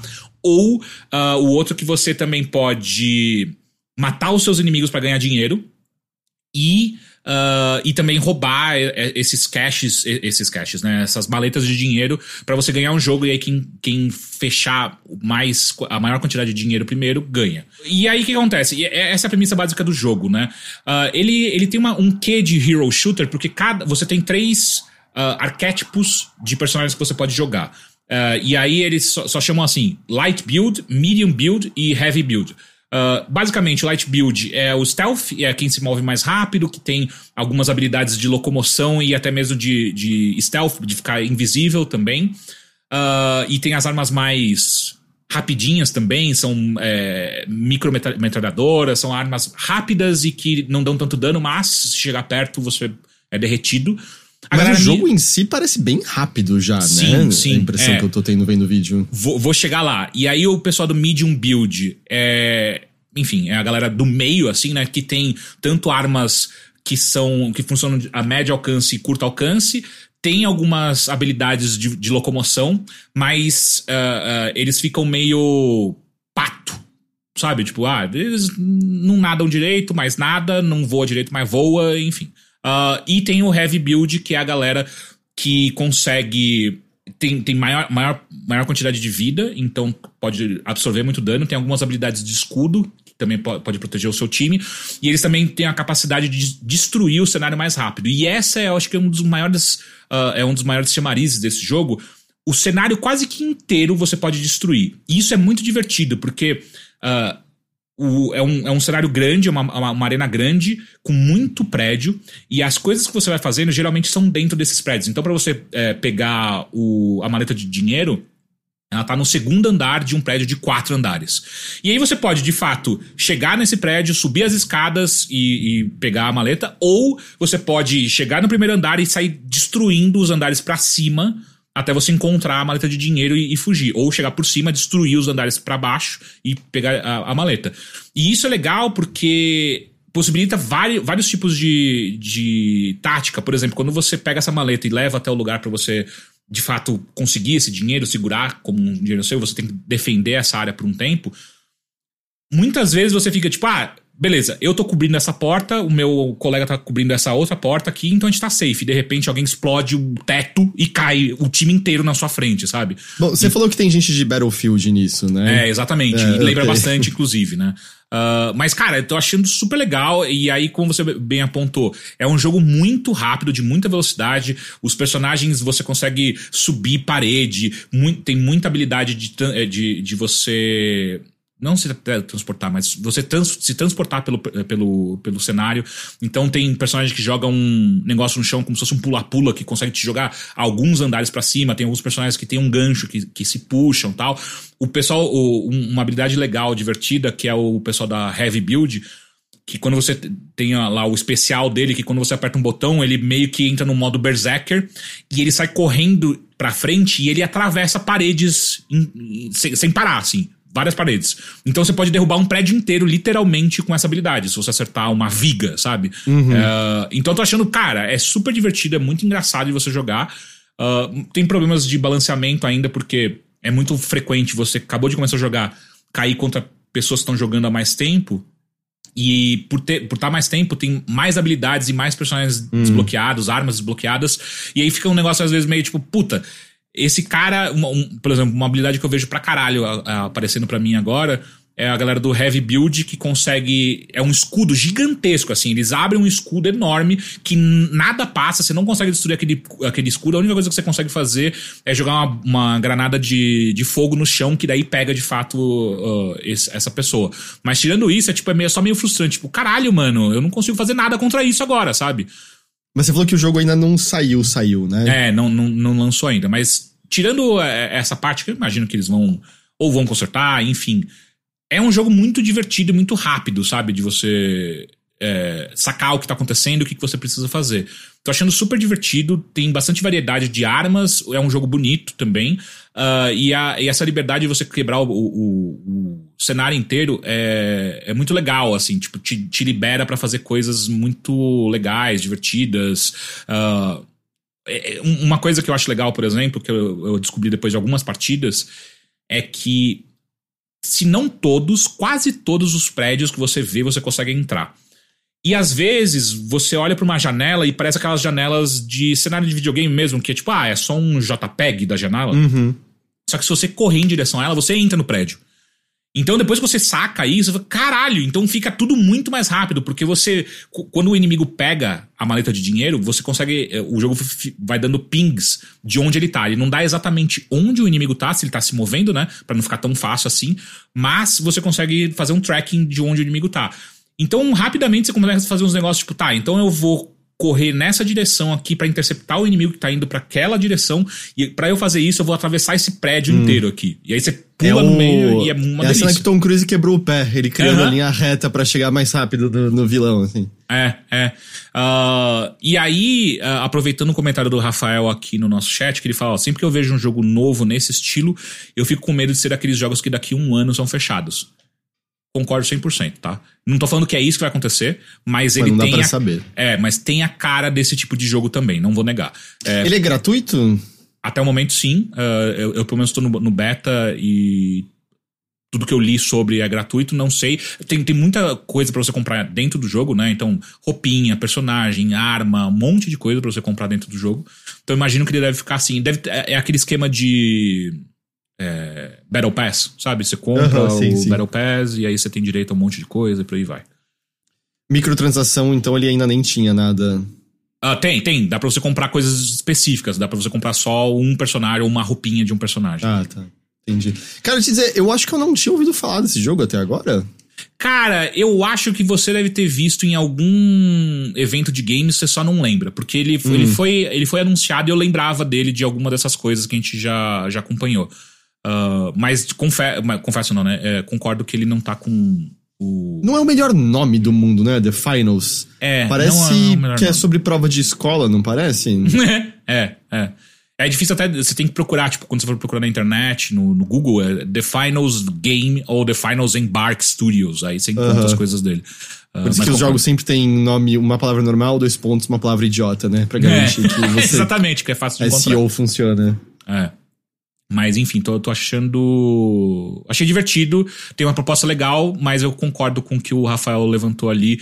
Ele tem muita cara. Ele, ele parece, sabe o que? Aquele jogo da Yubi, o. Aquele Sky... que é. Não, como é que é o nome? Radical, Radical Heights é o do Cliff B. Ah, como é que é o nome daquele ah. jogo? É o. Não é Skyscrapers, é o. Puta que pariu, que era um Battle Royale normal, né? Só que é, era... que já, já saiu do ar. Hyper, Hyper alguma, alguma coisa? Hyperscape. Hyperscapers. É. é. o Bruno falou Hyperscape, é isso. É, é, é. é. Que eu, eu joguei. Que tinha algumas coisas interessantes, não era. Eu acho que o The Finals é mais legal, tá? Mais interessante do que aquele. Mas ele tinha algumas coisas interessantes, só que foi tipo o quê? Seis meses? Seis meses ele. Já é, foi muito rápido mais. de já não ter muito é. jogador, é. Então é possível que aconteça com o The Finals, mas eu tô achando ele mais divertido que aquele, por exemplo. Entendi. Uh, se alguém quiser participar do beta, ele, eu só não entendi se ele é facilmente acessível ou se. Cara, eu tinha. É, eu fiz pela Steam mesmo, eu entrei na página do jogo da Steam, aí tinha lá, ah, você quer se inscrever pro beta? Aí eu, sim. E aí eu recebi um e-mail anteontem uh, me chamando. Só que pelo que eu tô vendo. Uh, tem bastante gente sendo chamada agora que eles devem estar abrindo, aumentando a base de, de teste, né? Então eu acho que deve ser fácil você conseguir acesso também. Entendi. Faz sentido, faz sentido. Então, The Finals, fica ligado aí. Acho que imagino que uma, quanto mais ele aparecer de fato, você deve. Ó, oh, o Anderson falou que recebeu na hora o acesso. Ele pediu e já recebeu. Então talvez esteja liberda, liberado para todo mundo. Eu gostaria hum. de comentar, só que eu terminei o Super Mario Wonder e hum. eu fui e fiz 100% nele. e aí? Cara, eu, eu amei, eu amei. Amei, amei eu não tô amei, nem amei. surpresa com isso. Ah, demorou muito para você fazer 100%? Não, ele não é um jogo muito longo, não. Assim, eu, eu, preciso depois ver no Switch o número de horas exatos, mas não, não. Não é nada muito absurdo fazer isso daí, não. Tanto assim, em termos de quantidade, como em, em, em dificuldade das fases mesmo, sabe? Mas foi um desses jogos que eu terminei e eu fiquei triste porque não tinha mais Super Mario Wonder para jogar. Uhum. É, eu porque... te entendo, eu senti assim com Sonic também. É, nossa, tava tão gostoso, sabe? Ah, eu queria uhum. um pouquinho mais, eu queria mais fases, mas isso, mas.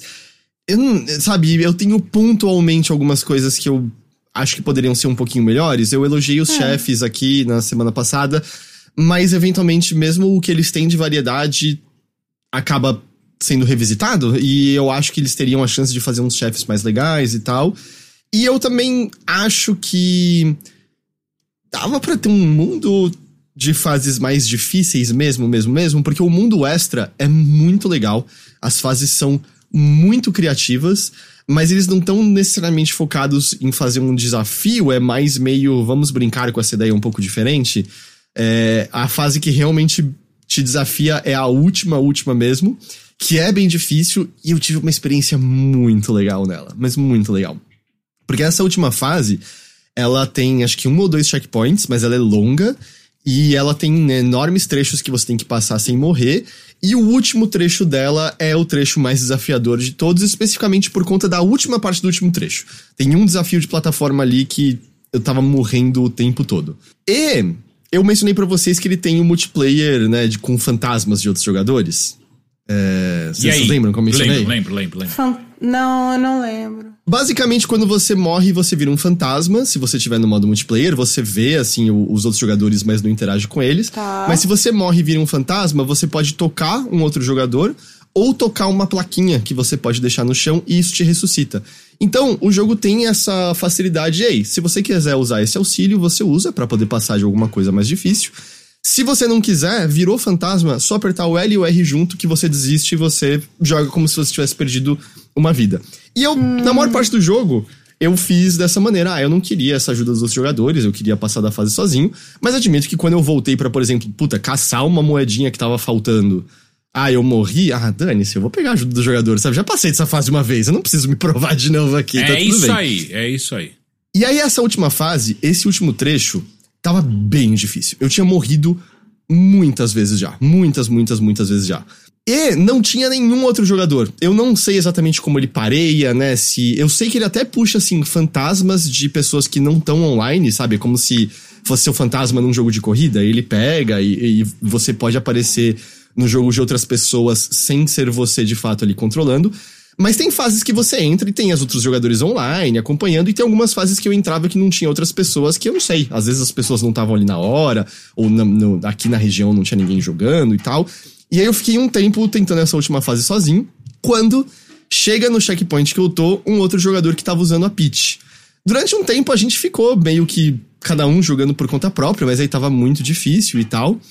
Aí eu fiz uma coisa, eu tinha morrido, Aí eu voltei e fiquei parado no começo desse checkpoint.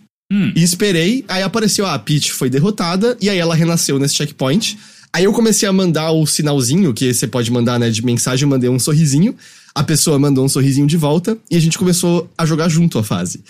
E aí, quando, por exemplo, um morria, o outro ficava dando um jeito de ficar parado no mesmo lugar pro outro poder voltar e ressuscitar na pessoa, pra gente poder seguir em frente. Caralho, e essa pessoa nada mais, nada menos do que Albert Einstein. e aí foi muito legal, porque ficou um ajudando o outro, e às vezes era meio difícil. O, o, o André falando Journey, me passou uma sensação meio Journey, de verdade mesmo, esse momento. Porque às vezes era meio difícil conseguir ficar parado num, num pedaço para poder pegar a ajuda da outra pessoa e tal. Só que todas as vezes que, tipo, alguém fazia uma merda e caía e o outro ressuscitava, os dois ficavam spamando sorrisinho, sabe? Tipo, sorriso, sorriso, não sei o que lá. E aí cheguei nesse desafio mais difícil que é, de plataforma. Os dois foram e colocaram plaquinhas próprias, tentavam morrer, a gente podia voltar como fantasminha na placa um do outro, ressuscitar. A gente tentou, mas assim, mesmo com as plaquinhas, teve algumas vezes que a gente morreu, aí voltava os dois, a gente se acompanhava de novo e se ajudava, parará, parará. E a gente ficou assim, acho que foram uns 10 minutinhos. Aí, eventualmente, a gente tava de novo nesse desafio que tava ferrando completamente, tava ali a plaquinha dos dois. Eu consegui avançar um pouco nesse desafio, morri e não consegui voltar pra plaquinha é, a, a tempo suficiente. E a plaquinha desaparece depois de um tempo, tá? E aí eu, putz, ok, deixa eu correr lá de novo para tentar. E aí passa, tipo, um minutinho, aparece a mensagem: Pete completou a fase. Eu, putz, lá se foi a minha amizade que eu desenvolvi aqui. Foi embora, tá ligado? Ferrou agora. E aí e bateu meio que uma tristezinha, sabe? De, porra, tava mó legal, assim, tentar junto, tentar é, meio com o pouco diálogo que tem. E aí eu falei, ah, não, tudo bem, vamos continuar tentando. Uma hora eu vou conseguir passar. E aí eu vou, passo dos desafios, chego nesse último desafio de todos que não tava dando de jeito nenhum. E o que está lá? A Peach tinha deixado uma nova plaquinha pra mim ali. Ó, porra. Aí eu fui, morri mais uma vez, ressuscitei na plaquinha. E aí consegui passar da fase e terminei. Olha foi aí. maravilhoso, foi muito legal, assim, tipo, ter esse momento de, de pequena comunhão com outro jogador e os dois comemorando, torcendo, sabe? De caralho, conseguimos, conseguimos. Me ajuda aqui, me ajuda aqui. Foi Não, peraí, muito legal. isso é uma leitura sua, porque às vezes Ah, o é. jogador do outro lado tá tipo, nossa, lá vem esse babaca que não consegue passar, eu vou ajudar ele, vai, vamos. Pode ser, eu era uma criança só, É, muito pode ser feliz, também. eu não sei. Mas foi muito legal. Mas é o lance de Journey, né? Você nunca Aham, sabe quem é a outra sim. a pessoa do outro lado. É a coisa do final, final, final de Nier Automata. Você não sabe quem é a outra pessoa do, do outro lado. E ainda assim você tem essas experiências de, de comunhão e concordância com elas, né? É Uhum. muito legal. E, e aí, sim, terminar essa fase assim foi muito, muito legal. E eu vou te dizer, Mario Wonder é um jogo tão incrível que até o que você joga nos créditos é melhor do que muito jogo de plataforma. É um negócio. Caralho, cara. Tipo, Ah, os ele tem, créditos. uma, ele tem um segmento jogável nos créditos, tipo Devil May Cry, Bayonetta. Exatamente, Ai, exatamente. que É- legal. E é muito legal, você não tá entendendo. A última fase, assim, é, é um deslumbre, os créditos são legais. Eu, como eu falei, pontualmente é isso, assim, eu, eu acho que os chefes foram sem graça. O Bowser final é um dos Bowsers mais chatos de aparecer num jogo de Mario até hoje, sabe? Tipo, nossa, o Bowser do, do Mario 3D World, por exemplo, dá um banho e tal. Eu achei bem sem graça a última luta. Ele mal ataca você, dá pra você é, manipular eles de forma que, tirando os ataques. é, que são, né, ele vai pro fundo e fica soltando uns ataques em você. Eh, Dá pra você manipular ele de forma que ele mal se mexe, assim. Eu achei muito sem graça, muito, muito sem graça. Mas isso é, tipo, detalhe num jogo que, de outra forma, meu Deus, como é impecável, os efeitos fenomenal. Aliás, desculpa que no episódio da semana passada eu fiquei chamando de maravilha o tempo todo. Eu não lembrava que era fenomenal a tradução. Mas, assim, os efeitos. Não, não, mas Mariovilha agora é oficial. É, mas o. Mas, tipo, nossa, Super Mario Bros. Wonder é, é muito bom. Nossa, que jogo absolutamente maravilhoso, assim. Eu, eu só queria mais, sabe? Aquele jogo que você termina triste, que é, puta, eu queria mais disso aqui. Eu est- estava sendo um deleite. Louco. Ah, então é, é isso. Só pra finalizar Super Mario Wonder.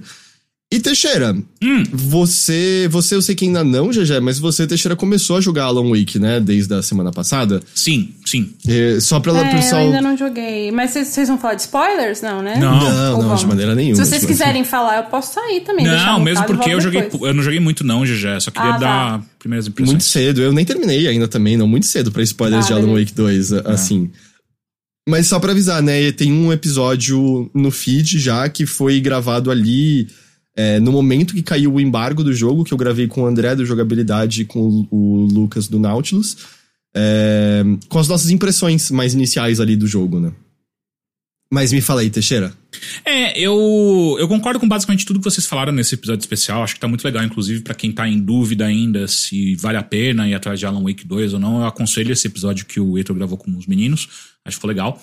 É, eu, eu queria só focar é, numa parte que eu tô muito encantado com esse jogo, que é a narrativa em si, né? E a construção de universo que eles fizeram, porque é muito gostoso você jogar Alan Wake 2 e ir percebendo como ele conecta todos os universos que o. Que é que Remedy, né? É, a Remedy, mas eu ia falar o, o Sam. Lake. Sun Lake, que o Sun Lake criou, sabe? Tipo, ele faz questão de colocar um easter egg em tudo quanto é canto, de você, se você acompanhou os jogos que ele trabalhou em, você fica muito, tipo, caralho, ele lembra, ele lembrou de colocar essa referência dessa dessa banda, sabe? Tipo, aqui, caralho, que coisa foda. Ou até mesmo quando é, quando não, né? É, é, é, as partes de FMV de, de que aparecem atores de verdade e tal, eu acho que elas são muito legais. Eles, eu acho Tá que muito bem utilizado, né? é, tá muito bem utilizado. Eu acho que eles pegaram o que eles aprenderam em, no primeiro Alan Wake e aí rechearam de coisas do Immortality, rechearam de coisas do, do próprio Control, sabe? E, putz, cara, é muito gostoso você jogar um jogo que ele te passa uma familiaridade tão grande assim do universo, parece que você conhece tudo que tá acontecendo ali. Inclusive, teve uma hora, recentemente agora, que eu tava numa sequência que parecia meio de sonho. E aí um livro que eu podia ver era do, do doutor de Control. Aí eu Caralho!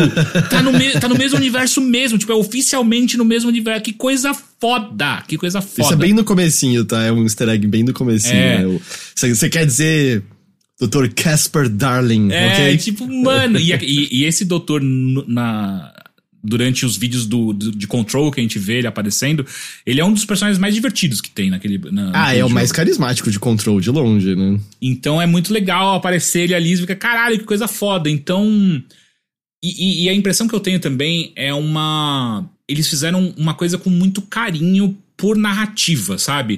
Obviamente, a mecânica desse jogo tem coisas muito legais. Eu tô achando legal até, tipo, as cenas de, de combate são legais. ah, e por aí vai. Mas eu acho que a, a, questão da narrativa desse jogo e como eles gostam, né? A impressão que passa é isso, que os desenvolvedores, que quem trabalhou nesse jogo, gosta de contar história.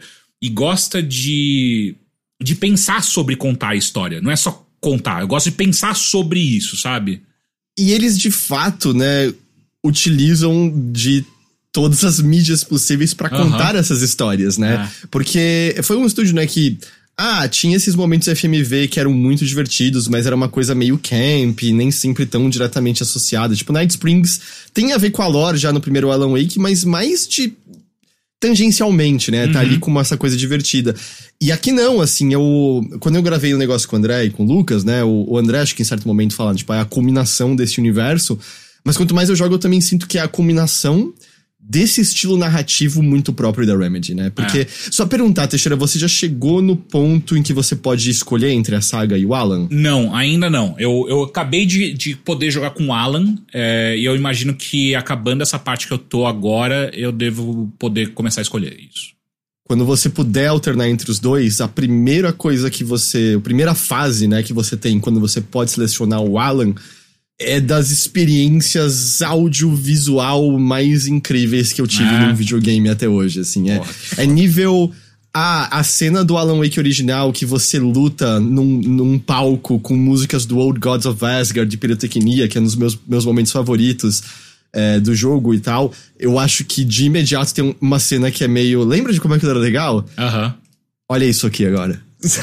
É, é meio então, isso, é tipo, muito legal. Cara, é, é muito legal. E tudo isso, e eu acho que é uma parte importante também ressaltar que tudo isso, todo esse amor que eles têm por contar histórias e, e sobre e, e, falar sobre histórias, eu acho que eles acertam ainda mais quando eles colocam uma temática de terror. Porque eu acho que são poucos estilos é, de história que conseguem. É, que são tão passíveis de serem subvertidos quanto terror. Terror deixa que você faça comédia com ele, deixa que você faça drama, é, é, romance, não importa. O, o, terror abarca tudo, tudo da experiência humana. E eu acho que isso é uma das maiores belezas que o gênero tem a oferecer. E, e, e ao mesmo tempo, é uma coisa que poucos diretores, que poucos criadores de terror usam, né? Geralmente a galera, a impressão que dá é que a galera, só de ver terror uh, uh, como gênero, ou se propor a fazer algo de terror, é, acha que é só dar susto, que é só uhum. dar medo, só criar medo e por aí vai. E não é isso. Por isso sabe? que, sei lá, Mike Flanagan, né, se destaca, uhum. que é, cara, tem terror, mas, porra, o, eu, eu comecei a ver a, a queda da casa de Usher.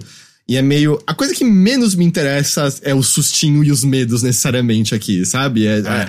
É, a narrativa dos personagens, do porquê. E como o terror. Porque o terror ele tem isso, né? Ele, você pode transformar em terror elementos psicológicos dos personagens, uhum. né? E, e extrapolar para algo concreto e real, no caso de Alan Wake, uma escuridão que te machuca, mas esse jogo estabelece muito bem, assim, de.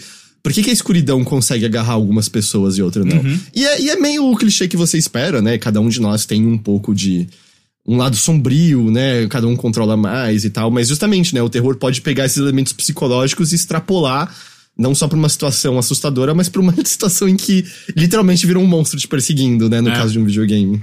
É, exatamente, sabe? Então, eles amarrarem tudo, todo esse amor num, numa história que tá mais calcada no terror, eu acho que é um acerto gigantesco, assim, sabe? Porque além de ser divertido e, e de, de dar liberdade para eles de, de brincar com o jogador, com as emoções do jogador de, putz, eu vou dar um susto no jogador agora. Bah, e aí e, e esse jogo ele não tem medo de dar jump, de usar jumpscare. Nossa, aliás, tipo assim, foda-se. Eu tava no começo tranquilo com isso, eu cheguei num ponto que eu real achei que eu ia tomar uma multa no condomínio.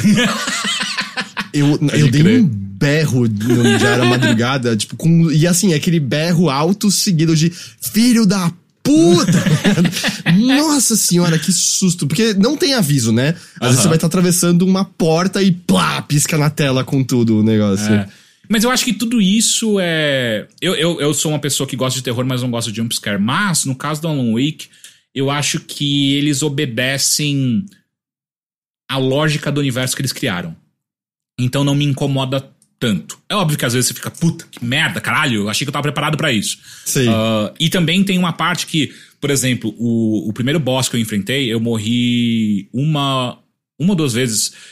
E na segunda vez que você entra e você é, é, toma um susto, né? Um jumpscare na cara, você fica meio tipo, ah, que saco, já sei que tá vindo, e aí vem, tipo, ah, ok. Então, perde um pouco a potência nesses momentos. Mas é só nisso, sabe? Tipo, tirando esses momentos, é muito legal você.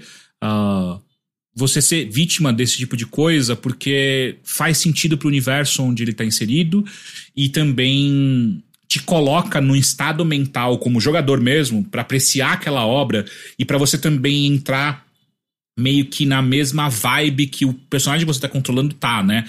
Então, não são raros os jogos onde o jogo precisa te falar o que aquele personagem tá sentindo. Tipo, aquele personagem tá sentindo medo, ele tá sentindo confusão, algo do tipo, e o jogo tem que te falar. O, o, personagem tem que falar em voz alta pro jogador entender, tipo, ah, tá, então eu estou me sentindo assim. E o Alan Wake 2 não é o único, tá? Mas eu acho que ele faz isso muito bem. Ele, ele dá esses sustos em você, ele cria um clima que ele não precisa te contar como que o personagem que você tá controlando tá se sentindo. Porque você, como jogador, tá se sentindo assim também. Então você tá confuso, tá com medo, você tá assustado. E isso é, eu acho que é muito poderoso, sabe, para uma, pra uma mídia te colocar, te inserir dessa maneira dentro da história. E eu acho que poucas coisas, poucas, poucas criações conseguem fazer isso tão bem quanto o videogame, de maneira geral. Obviamente que cinema também consegue te inserir na história, por aí vai, só que eu acho que videogame, por você estar tá controlando aquele personagem, e quando é bem feito, puta, cara, você entra muito forte dentro daquele personagem. Você fica muito interessado para saber as opiniões daquele personagem, você fica interessado para saber para onde vai aquela história tal. E eu acho que Alan Wake 2 está fazendo isso até onde eu joguei de maneira magistral, assim, sabe? Ele, e, e ele não tem medo de usar tudo o que ele possui, tudo que eles aprenderam em todos esses anos de Remedy para atingir o que eles querem que você sinta, sabe? Então é isso que você falou, Heitor. Pô, eles sabem a hora exata de usar um FMV, sabe? Tipo, eles sabem a hora perfeita para isso acontecer. Eles sabem uma hora boa. Trilha sonora sempre. De também. trilha sonora, eles sabem uma hora boa de, de inserir uma esquisitice na história. Ou então, quando eu encontrei recentemente a primeira vez que aparece aquele, aquela dupla de de personagens que, que fazem ah, excursões. O, o, os irmãos, é o Yaku é, e o. Esqueci o outro. É, Yaku, é, enfim. Cara, porra, vai tomar no cu, saca? Tipo, que da hora, que coisa mais idiosincrática que você é, talvez só veria em coisas como Twin Peaks, que é uma. É, é, é referência. É uma né? referência óbvia, sabe? Não tem como escapar. Tem uma montanha chamada Mirror Peaks na cidade. É, Mirror Peaks. uh, mas é muito gostoso, sabe? Porque daí você. É uma coisa que poucos jogos fazem, que é esse universo onde você tá navegando agora é um universo vivo. Existem outras pessoas, outras histórias que você não vai conhecer elas em, em, em completude, mas saiba que ele, elas existem e elas ajudam a pintar um, uma, um edredom, né? Uma, uma colagem de histórias que deixa tudo muito mais rico, é mais significativo, você fica mais interessado para saber o que acontece naquela cidade, o que, que acontece com aqueles personagens, enfim. É, é foda, é foda, foda. Tô muito, muito feliz com esse jogo. Um detalhe que vai começar a aparecer cada vez mais a partir desse momento que você tá. É, esses dois caras aí, por exemplo, e muitos outros aspectos da cidade, né? A ideia é que Bright Falls é, surgiu de imigrantes finlandeses, né? Que é uhum. é o país né, da Remedy. E é interessante porque quando você explora Water e até mesmo aspectos de Bright Falls, eles inseriram elementos de cultura finlandesa, por mais que eles façam muito nessas né, histórias centradas em cidade do interior americana, né? Muita narrativa, eles inseriram mais da Finlândia nesse jogo, uhum. na cultura dos personagens, o que eles fazem, coisas que eles falam e tal, de uma maneira que eu achei muito legal, sabe? Como eles trouxeram um pouco mais deles e misturando com essa narrativa de cidade do interior americana, do motel de beira de estrada, da cidade pacata que coisas estranhas começam a acontecer, né? Porque as histórias deles sempre foram centradas nisso, apesar deles em si não serem americanos, né? Eles, uhum. é, e eu só ia levantar que, que eu, recentemente eu encontrei com um personagem nessa cena com o Alan que eu fiquei muito feliz de encontrar, porque eu gosto muito dele em outro jogo. E eu fiquei, caralho, ah, eles trouxeram esse personagem pra cá também. Que foda, que foda. É... Sei lá, cara, eu tô encantado com esse jogo, de verdade, é isso, sabe? Tipo, é, é. eu acho que eu não abri, não testei todas as mecânicas que ele tem ainda, porque, como eu falei, tô no começo do jogo. Mas até o momento, tudo que eu vi é muito divertido de jogar, é muito interessante, é muito misterioso, sabe? É, é um jogo que faz com que é, dá vontade de você, tipo, cara, eu não quero parar de jogar agora. Ou melhor, eu não quero nem começar a jogar se eu tenho pouco tempo, Porque eu vou jogar só, tipo, um pouquinho e vai ficar com muita ponta aberta. Eu, putz, então eu vou esperar uhum. um, um, dia que eu consigo alguma, sentar algumas horas para fazer isso, sabe? E. Foda, eu, foda. Eu acho que no ponto que eu cheguei, assim, a única coisa, de fato, o combate, que é o elo mais fraco do jogo. Uhum. É, ele é só um pouco repetitivo, sabe? Nada muda em relação a ele, me parece até o ponto que eu cheguei. Mas ele também não é um, um empecilho, ele só não. Ah, eu só esperava que ele mudasse, evoluísse, tivesse uma cadência talvez um pouco mais legal, mas também não é nada do fim do mundo. Mas eu, eu acho que uma das coisas que eu mais aprecio tem um, uma textura em como essa história é contada que eu sinto em alguns autores. E eu, não, eu nem acho que são necessariamente os melhores autores do mundo, sabe? Que tem uhum. essa característica.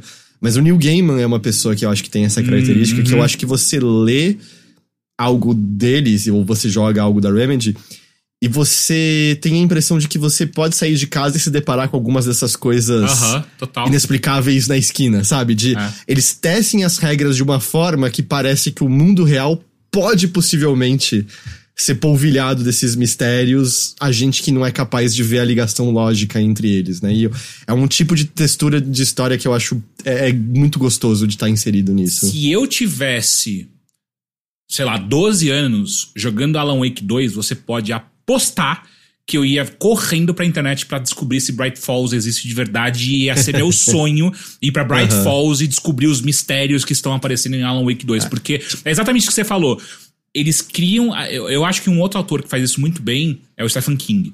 Uhum. Que é, eles criam uma realidade paralela que tá tão próxima, tão próxima da nossa, que é, é, é, é uma porta que você abrir, é uma esquina que você virar, que você não faz normalmente, é um caminho que você decide tomar de repente num dia chuvoso para você escapar da chuva e você entra num beco que você não tá acostumado e você vai encontrar figuras uh, uh, sobrenaturais que você uhum. nunca imaginou, só que elas sempre estiveram ali.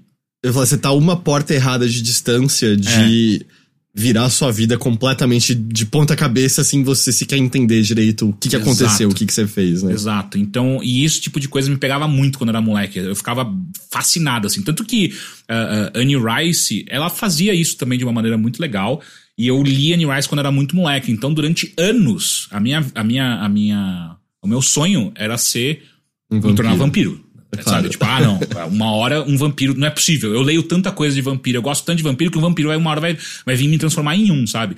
Então, e eu acho que ah, se eu tivesse tido acesso. Né? Dependendo, né? dependendo de como você encara o mundo, eles existem. É. Ah, é tipo o Colin Robinson, né? O vampiro de energia. Ah, não, eu ia falar bilionários que sugam tudo da gente para poderem viver. É. Também, são dois tipos. Aí, já são dois tipos de vampiros, tá vendo? E, e, uma coisa que o, o, Rafael falou no, no chat, Teixeira Trevoso, e é uma coisa que durante a minha adolescência eu era muito frustrado, que é eu queria muito ser adolescente misterioso.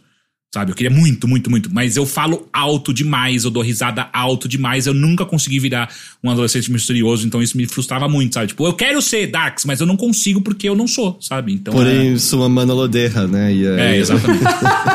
Enfim, cara, Alan Wake 2 é. Se você tiver chance de jogar esse jogo, e eu acho que vale a pena demais. Assim, para quem gosta de história, história de terror tal. Não que o jogo não seja ruim, é, é, é super legal, mas eu acho que onde ele brilha de verdade é nesse universo criado e compartilhado em todos esses jogos da Remedy, que é, é, é brilhante, é muito gostoso de jogar. Só tem um porém: se você não jogou nada antes, e assim, eu ia perguntar exatamente isso agora. Tipo, eu ainda estou jogando um, né? Inclusive, as lives voltam em breve, pessoal. Tenham fé.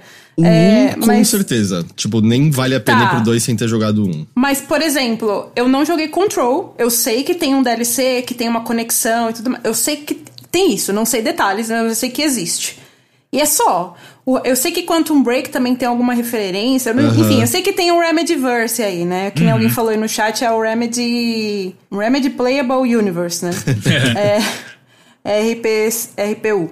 Mas assim, ainda estou no Alan Wake 1 e provavelmente não vou parar para jogar os outros antes de ir pro 2. Eu quero terminar um e já emendar com dois. Uhum. Eu vou entender e vou ter Vai. essa percepção desse universo, dessa mitologia toda? Não, Vai. do universo não. Assim, eu, você não vai perder. É, você não vai ficar perdida no jogo. Mas.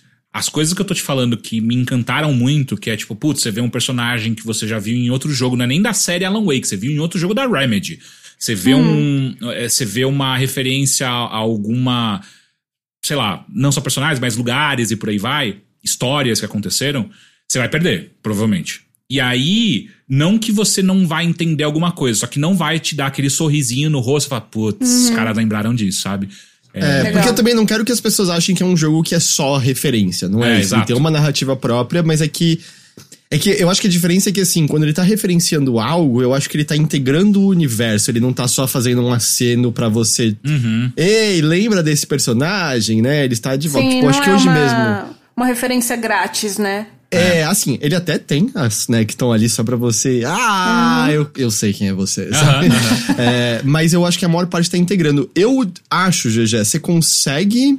Acho que aproveitar. Eu não terminei também ainda, tá? Então considera isso. Mas eu acho que você consegue aproveitar o arco dramático tendo Tá. jogado Alan Wake.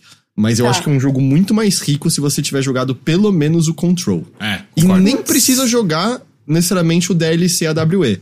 Mas con e Control é tão bom, Control é Control tão é legal. muito bom, é muito. E assim, Control, eu tenho o Control de PC, eu- é um daqueles jogos que eu só tô enrolando pra jogar há muito tempo, sabe? E eu acho que o Control, inclusive, dessa nova leva da Remedy, é o que tem os, o, o combate mais legal. Ah, é sem dúvida, sem dúvida. É, então, assim, é um jogo que, além de entregar uma história do caralho, ele tem um combate muito divertido. Então, eu acho que é um jogo que é gostoso de jogar, não só de, de experienciar, sabe? Tipo, é um jogo que você tipo, vai, vai pegar o controle e falar, putz, que vontade de jogar Control agora. Mas assim, uma outra dúvida, vamos lá. É, estou aproveitando porque eu não, não manjo nada de, do, do Remedy University. Mas assim, vamos supor, eu jogo Alan Wake 1, Alan Wake 2 em seguida. Se eu jogar o Control em terceiro, eu ainda vou entender muita coisa ou eu vou perder muita coisa? Pode ser uma experiência É. interessante. Deve Pode ser doido. uma né? experiência- É, é. É, porque eu não tenho. Assim, de novo, eu precisaria ver mais, mas. Algumas das ligações mais diretas com Control que eu tive até agora. Eu acho que se você não soubesse de Control, seriam só um, um ponto de interrogação maior do que são até agora. Mas eu acho que eles seriam um ponto de interrogação do mesmo jeito, entende? Mas eu, eu acho que eu tô no momento que em breve as coisas vão mudar e aí eu não sei se. Se, se, se faria muita diferença. Mas eu, eu acho que tem algumas coisas que poderia ser uma experiência interessante, sim. É. Um, um exemplo que não é um spoiler é, é, nem nada, mas eu acho que, que- só pra você ter uma ideia do que, que talvez você perderia, GG, se você fizesse isso, é que o Control é, é meio um arquivo X da vida, tá? De uma maneira bem Tá. simplória e tal, mas é um arquivo X. Ok. Logo no começo de Alan Wake 2, bem na, sei lá, primeira hora de Alan Wake 2, você encontra um personagem que fala da agência do Control. Se- Ah, só que ele não legal. te dá nenhum detalhe, ele só fala que ele trabalha naquela agência. Se você não jogou Control, você vai ficar, ah, tá bom, é só mais uma agência do governo dos Estados Unidos, sacou? Mas como você, se você já jogou Control, você fala, caralho, caralho, não, peraí, a agência tá literalmente aqui, tipo, então tá colado no mesmo universo, não é simplesmente uma referência, eles estão muito, muito próximos. Então você fica muito, caralho, que foda. E aí você começa a ligar coisas dentro do seu cérebro, tipo, não, então peraí.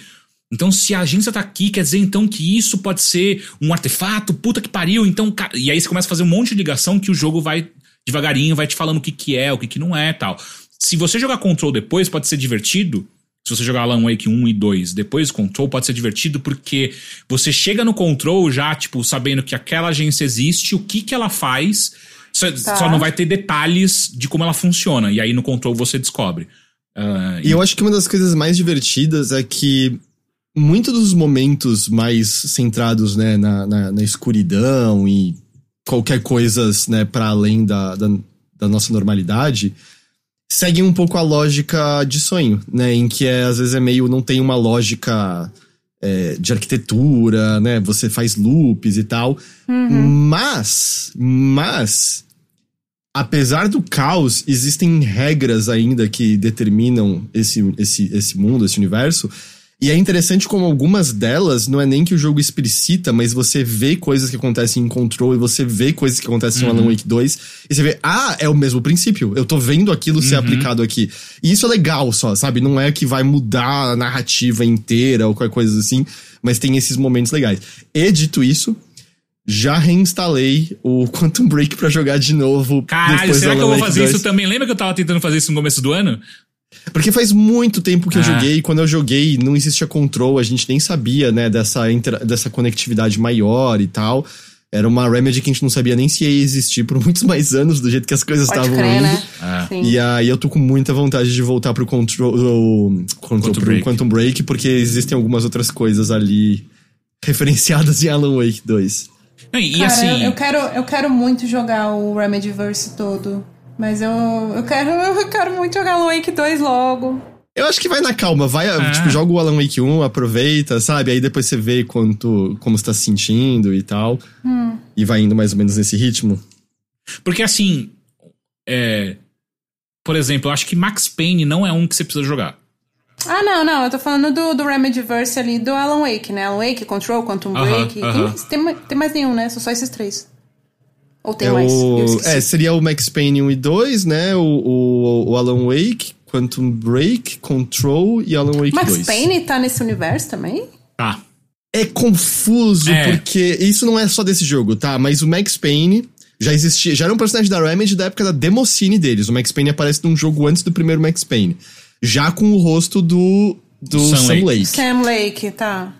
Mas a propriedade de Max Payne não é mais da Remedy. Remedy. É da Rockstar, da Rockstar, perdão.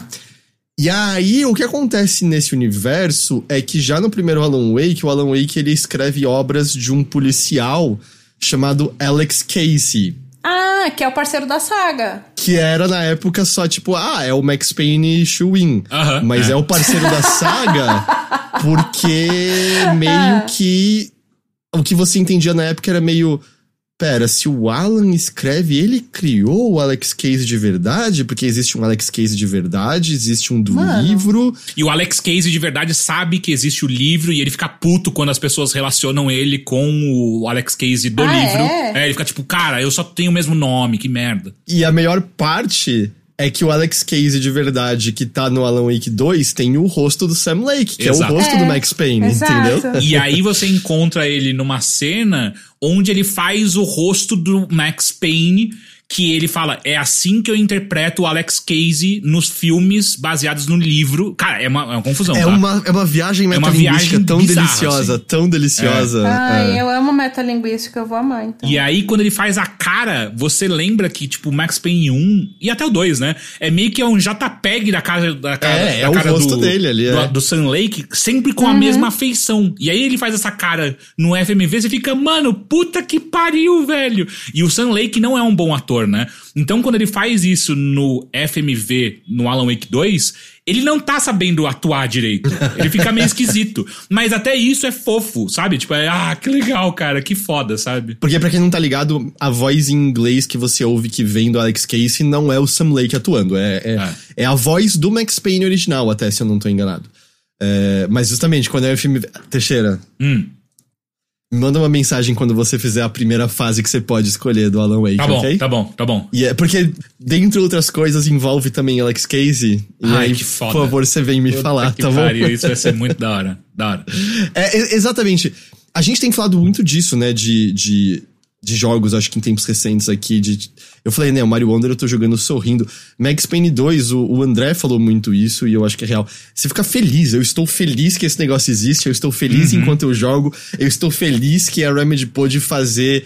é, esse estilo tão único dela e ela teve sucesso nisso e as pessoas estão gostando, e né? tendo dinheiro pra conseguir fazer o que ela tá fazendo com um jogo tão bonito também, né? Que é uma coisa importante. E outra e só um De outro ponto muito rápido que é a direção de arte desse jogo. Puta que pariu, cara! É foda, né? As, foda ce- as cenas de eh, na floresta onde você tá tudo escuro e tem só uma luz vermelha por detrás eh, eh, por detrás da, dos arbustos, então fica só a sombra vermelha. Cara, é uma das coisas mais bonitas que você já viu, sabe, em videogame. É muito foda. E é uma coisa, eu não sei se eu tô falando groselha, mas é engraçado que eu acho que é um estúdio que, que tem uma direção artística foda, mas cuja direção artística é alcançada por conta das questões técnicas que o jogo possui, sabe? É, Tipo, se eles não fossem tão fodidos tecnicamente, eu acho que eles não conseguiriam Concordo. criar cenas lindas assim. Só que eu acho que é um estúdio que usa de coisas tecnicamente avançadas, mas nunca esquecendo do artístico. Não é só do. Ah. Ah, este jogo é realista e bonito e acabou nisso. Não, não, não, não.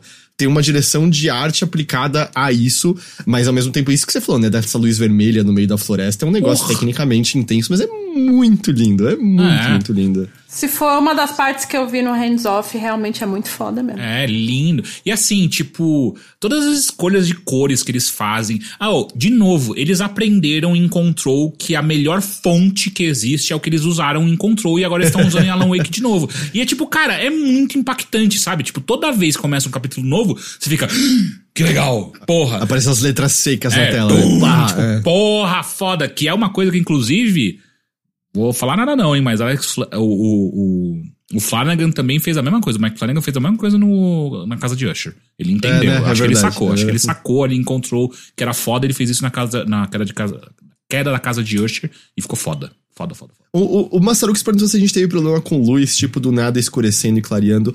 O jogo, ele faz isso em momentos específicos, né? Quando você entra e sai de ambientes. Com a saga, pelo, não sei se é isso que você tá falando, Massarucos, mas com a saga você nota muito facilmente que é as divisões exatas de onde pode ter combate e onde, pode, e onde não tem. Em que você anda num lugar que vai ter combate, o dia escurece um pouco, sabe? É, Não percebi ainda, mas não senti muito essa. O que tem é, é- Mas eu já tava acostumado. Outros jogos já fizeram isso, né? Que você, tipo, tá num lugar é, super claro, e aí você É. entra num lugar escuro, daí leva um tempo pro jogo. como é, se seus olhos estivessem acostumando, Exato. né? Com... é. É, Eu, a única coisa que eu sinto, eu apanho às vezes de. Eu acho que é um jogo às vezes muito escuro ou muito claro. Eu não consegui ajustar o HDR de uma maneira que eu fique confortável o tempo todo. Ah, então é? tem horas que eu tenho muita dificuldade de enxergar qualquer coisa. Mas aí volta e meia, se eu ligo a lanterna, a luz estoura e eu também não consigo enxergar direito porque a luz tá iluminando. É, foda. Mas, é, sei lá, eu, eu acho que muito é proposital. Eu acho que é um jogo que quer. de- É difícil de enxergar inimigos frequentemente, eu acho que isso é de propósito. E ó, uma última coisa. Alan Wake 2, eu tô achando tão divertido que é o tipo. E eu não falo isso de quase nenhum jogo. Mas, se sair um livro de Alan Wake, eu, eu compro. Eu acho que existe um já. É, então, eu vou atrás. Porque assim, é muito Você boa pode comprar história. com o link do Overloader, porque eu até linkei no último post de podcast. Olha Ah, no- aí, no- caralho, porra. No, no impressões do, do Alan Wake, eu botei nos links é, associados. Acho que eu botei, tipo, Alan Wake 1, Alan Wake 2 e o livro. Olha aí, então, quem tá escutando a gente e quem tá lendo a gente, usem o nosso link aí, caso vocês se interessem também, porque ajuda demais a gente não sair absolutamente mais nada. Vocês não gastam dinheiro a mais pra, por usar esse link pra gente, esse link nosso, e a gente ganha uma porcentagem, então é todo mundo vence nessa equação aí. Só. O livro tá, tipo, cento e poucos reais, então talvez procura outro lugar ou outro jeito. Muito caro pra um livro. É. Muito caro. É, só isso, só Caralho, isso, só né? isso. Mas é porque é importado? É, É, eu impor- acho que é não- importado, não deve né? ter nova cópia, sabe? Acho que são dois vendedores que tem e aí é isso. né? Não tem nem Ah. no Kindle? Ah, aí tem que procurar, né? É, no Kindle sai mais barato. Bem mais Ah, barato. desde que você tenha um Kindle, né? Aí esse é o único, o único empecilho. Ah, mas eu acho que com isso a gente pode. Pera, anunciar um jogo novo de Sonic pra Apple Arcade? Olha lá, gente. Anunciaram. Uhum. É bom? Parece legal? Eu não vi o trailer, eu só vi que anunciaram. Não vi o trailer. Parece que não tem o livro pra Kindle do Alan Wake. Não oficialmente, não é isso? É, Mas, gente, então eu acho que com isso a gente pode ir encerrando essa edição aqui do Mothership. vamos. Todos que nos acompanharam por essa edição, muito obrigado pela companhia de vocês. GG, você tem recados? Gente, confia, as lives de Alan Wake vão voltar. Agora que eu tô conseguindo finalmente descansar, assim, minimamente vão voltar. Boa. Ah, você, Teixeira, tem recados? Não tenho recado essa semana, apenas entrem no nosso Discord do Overloader, porque eu vou hoje eu vou perguntar, vou pedir sugestões de qual é o novo jogo pra gente terminar em live. E aí eu vou, vou usar o Discord pra gente tomar essa decisão em conjunto. Então entrem lá no nosso Discord, tá no chat aqui, ou caso você não, não, não esteja assistindo a gente ao vivo agora, Uh, procura lá no Discord Overloader e entra lá, não é difícil de encontrar. Entra lá e, e nos ajude a escolher, beleza? É isso. É isso. Ah, pra quem tá ouvindo o editado, tem sempre link pra entrar no nosso Discord em todo post de podcast, tá? Perfeito. Você consegue acessar por lá. Uh, mas é isso, então. Muito, muito obrigado a todos vocês pela companhia. Então a gente tá gravando um pouquinho atrasado, mas é só essa semana. Semana que vem estamos de volta no nosso horário é, de terça-feira normalmente, tá bom? Tá mas. Uh, todo mundo que for tirar o feriado aí nessa, nessa quinta, bom feriado para vocês. Descansem bem. A gente vai ficando por aqui, mas na semana que vem estaremos de volta com mais uma edição do Mothership. Até lá. Tchau! Beijo. Tchau, tchau.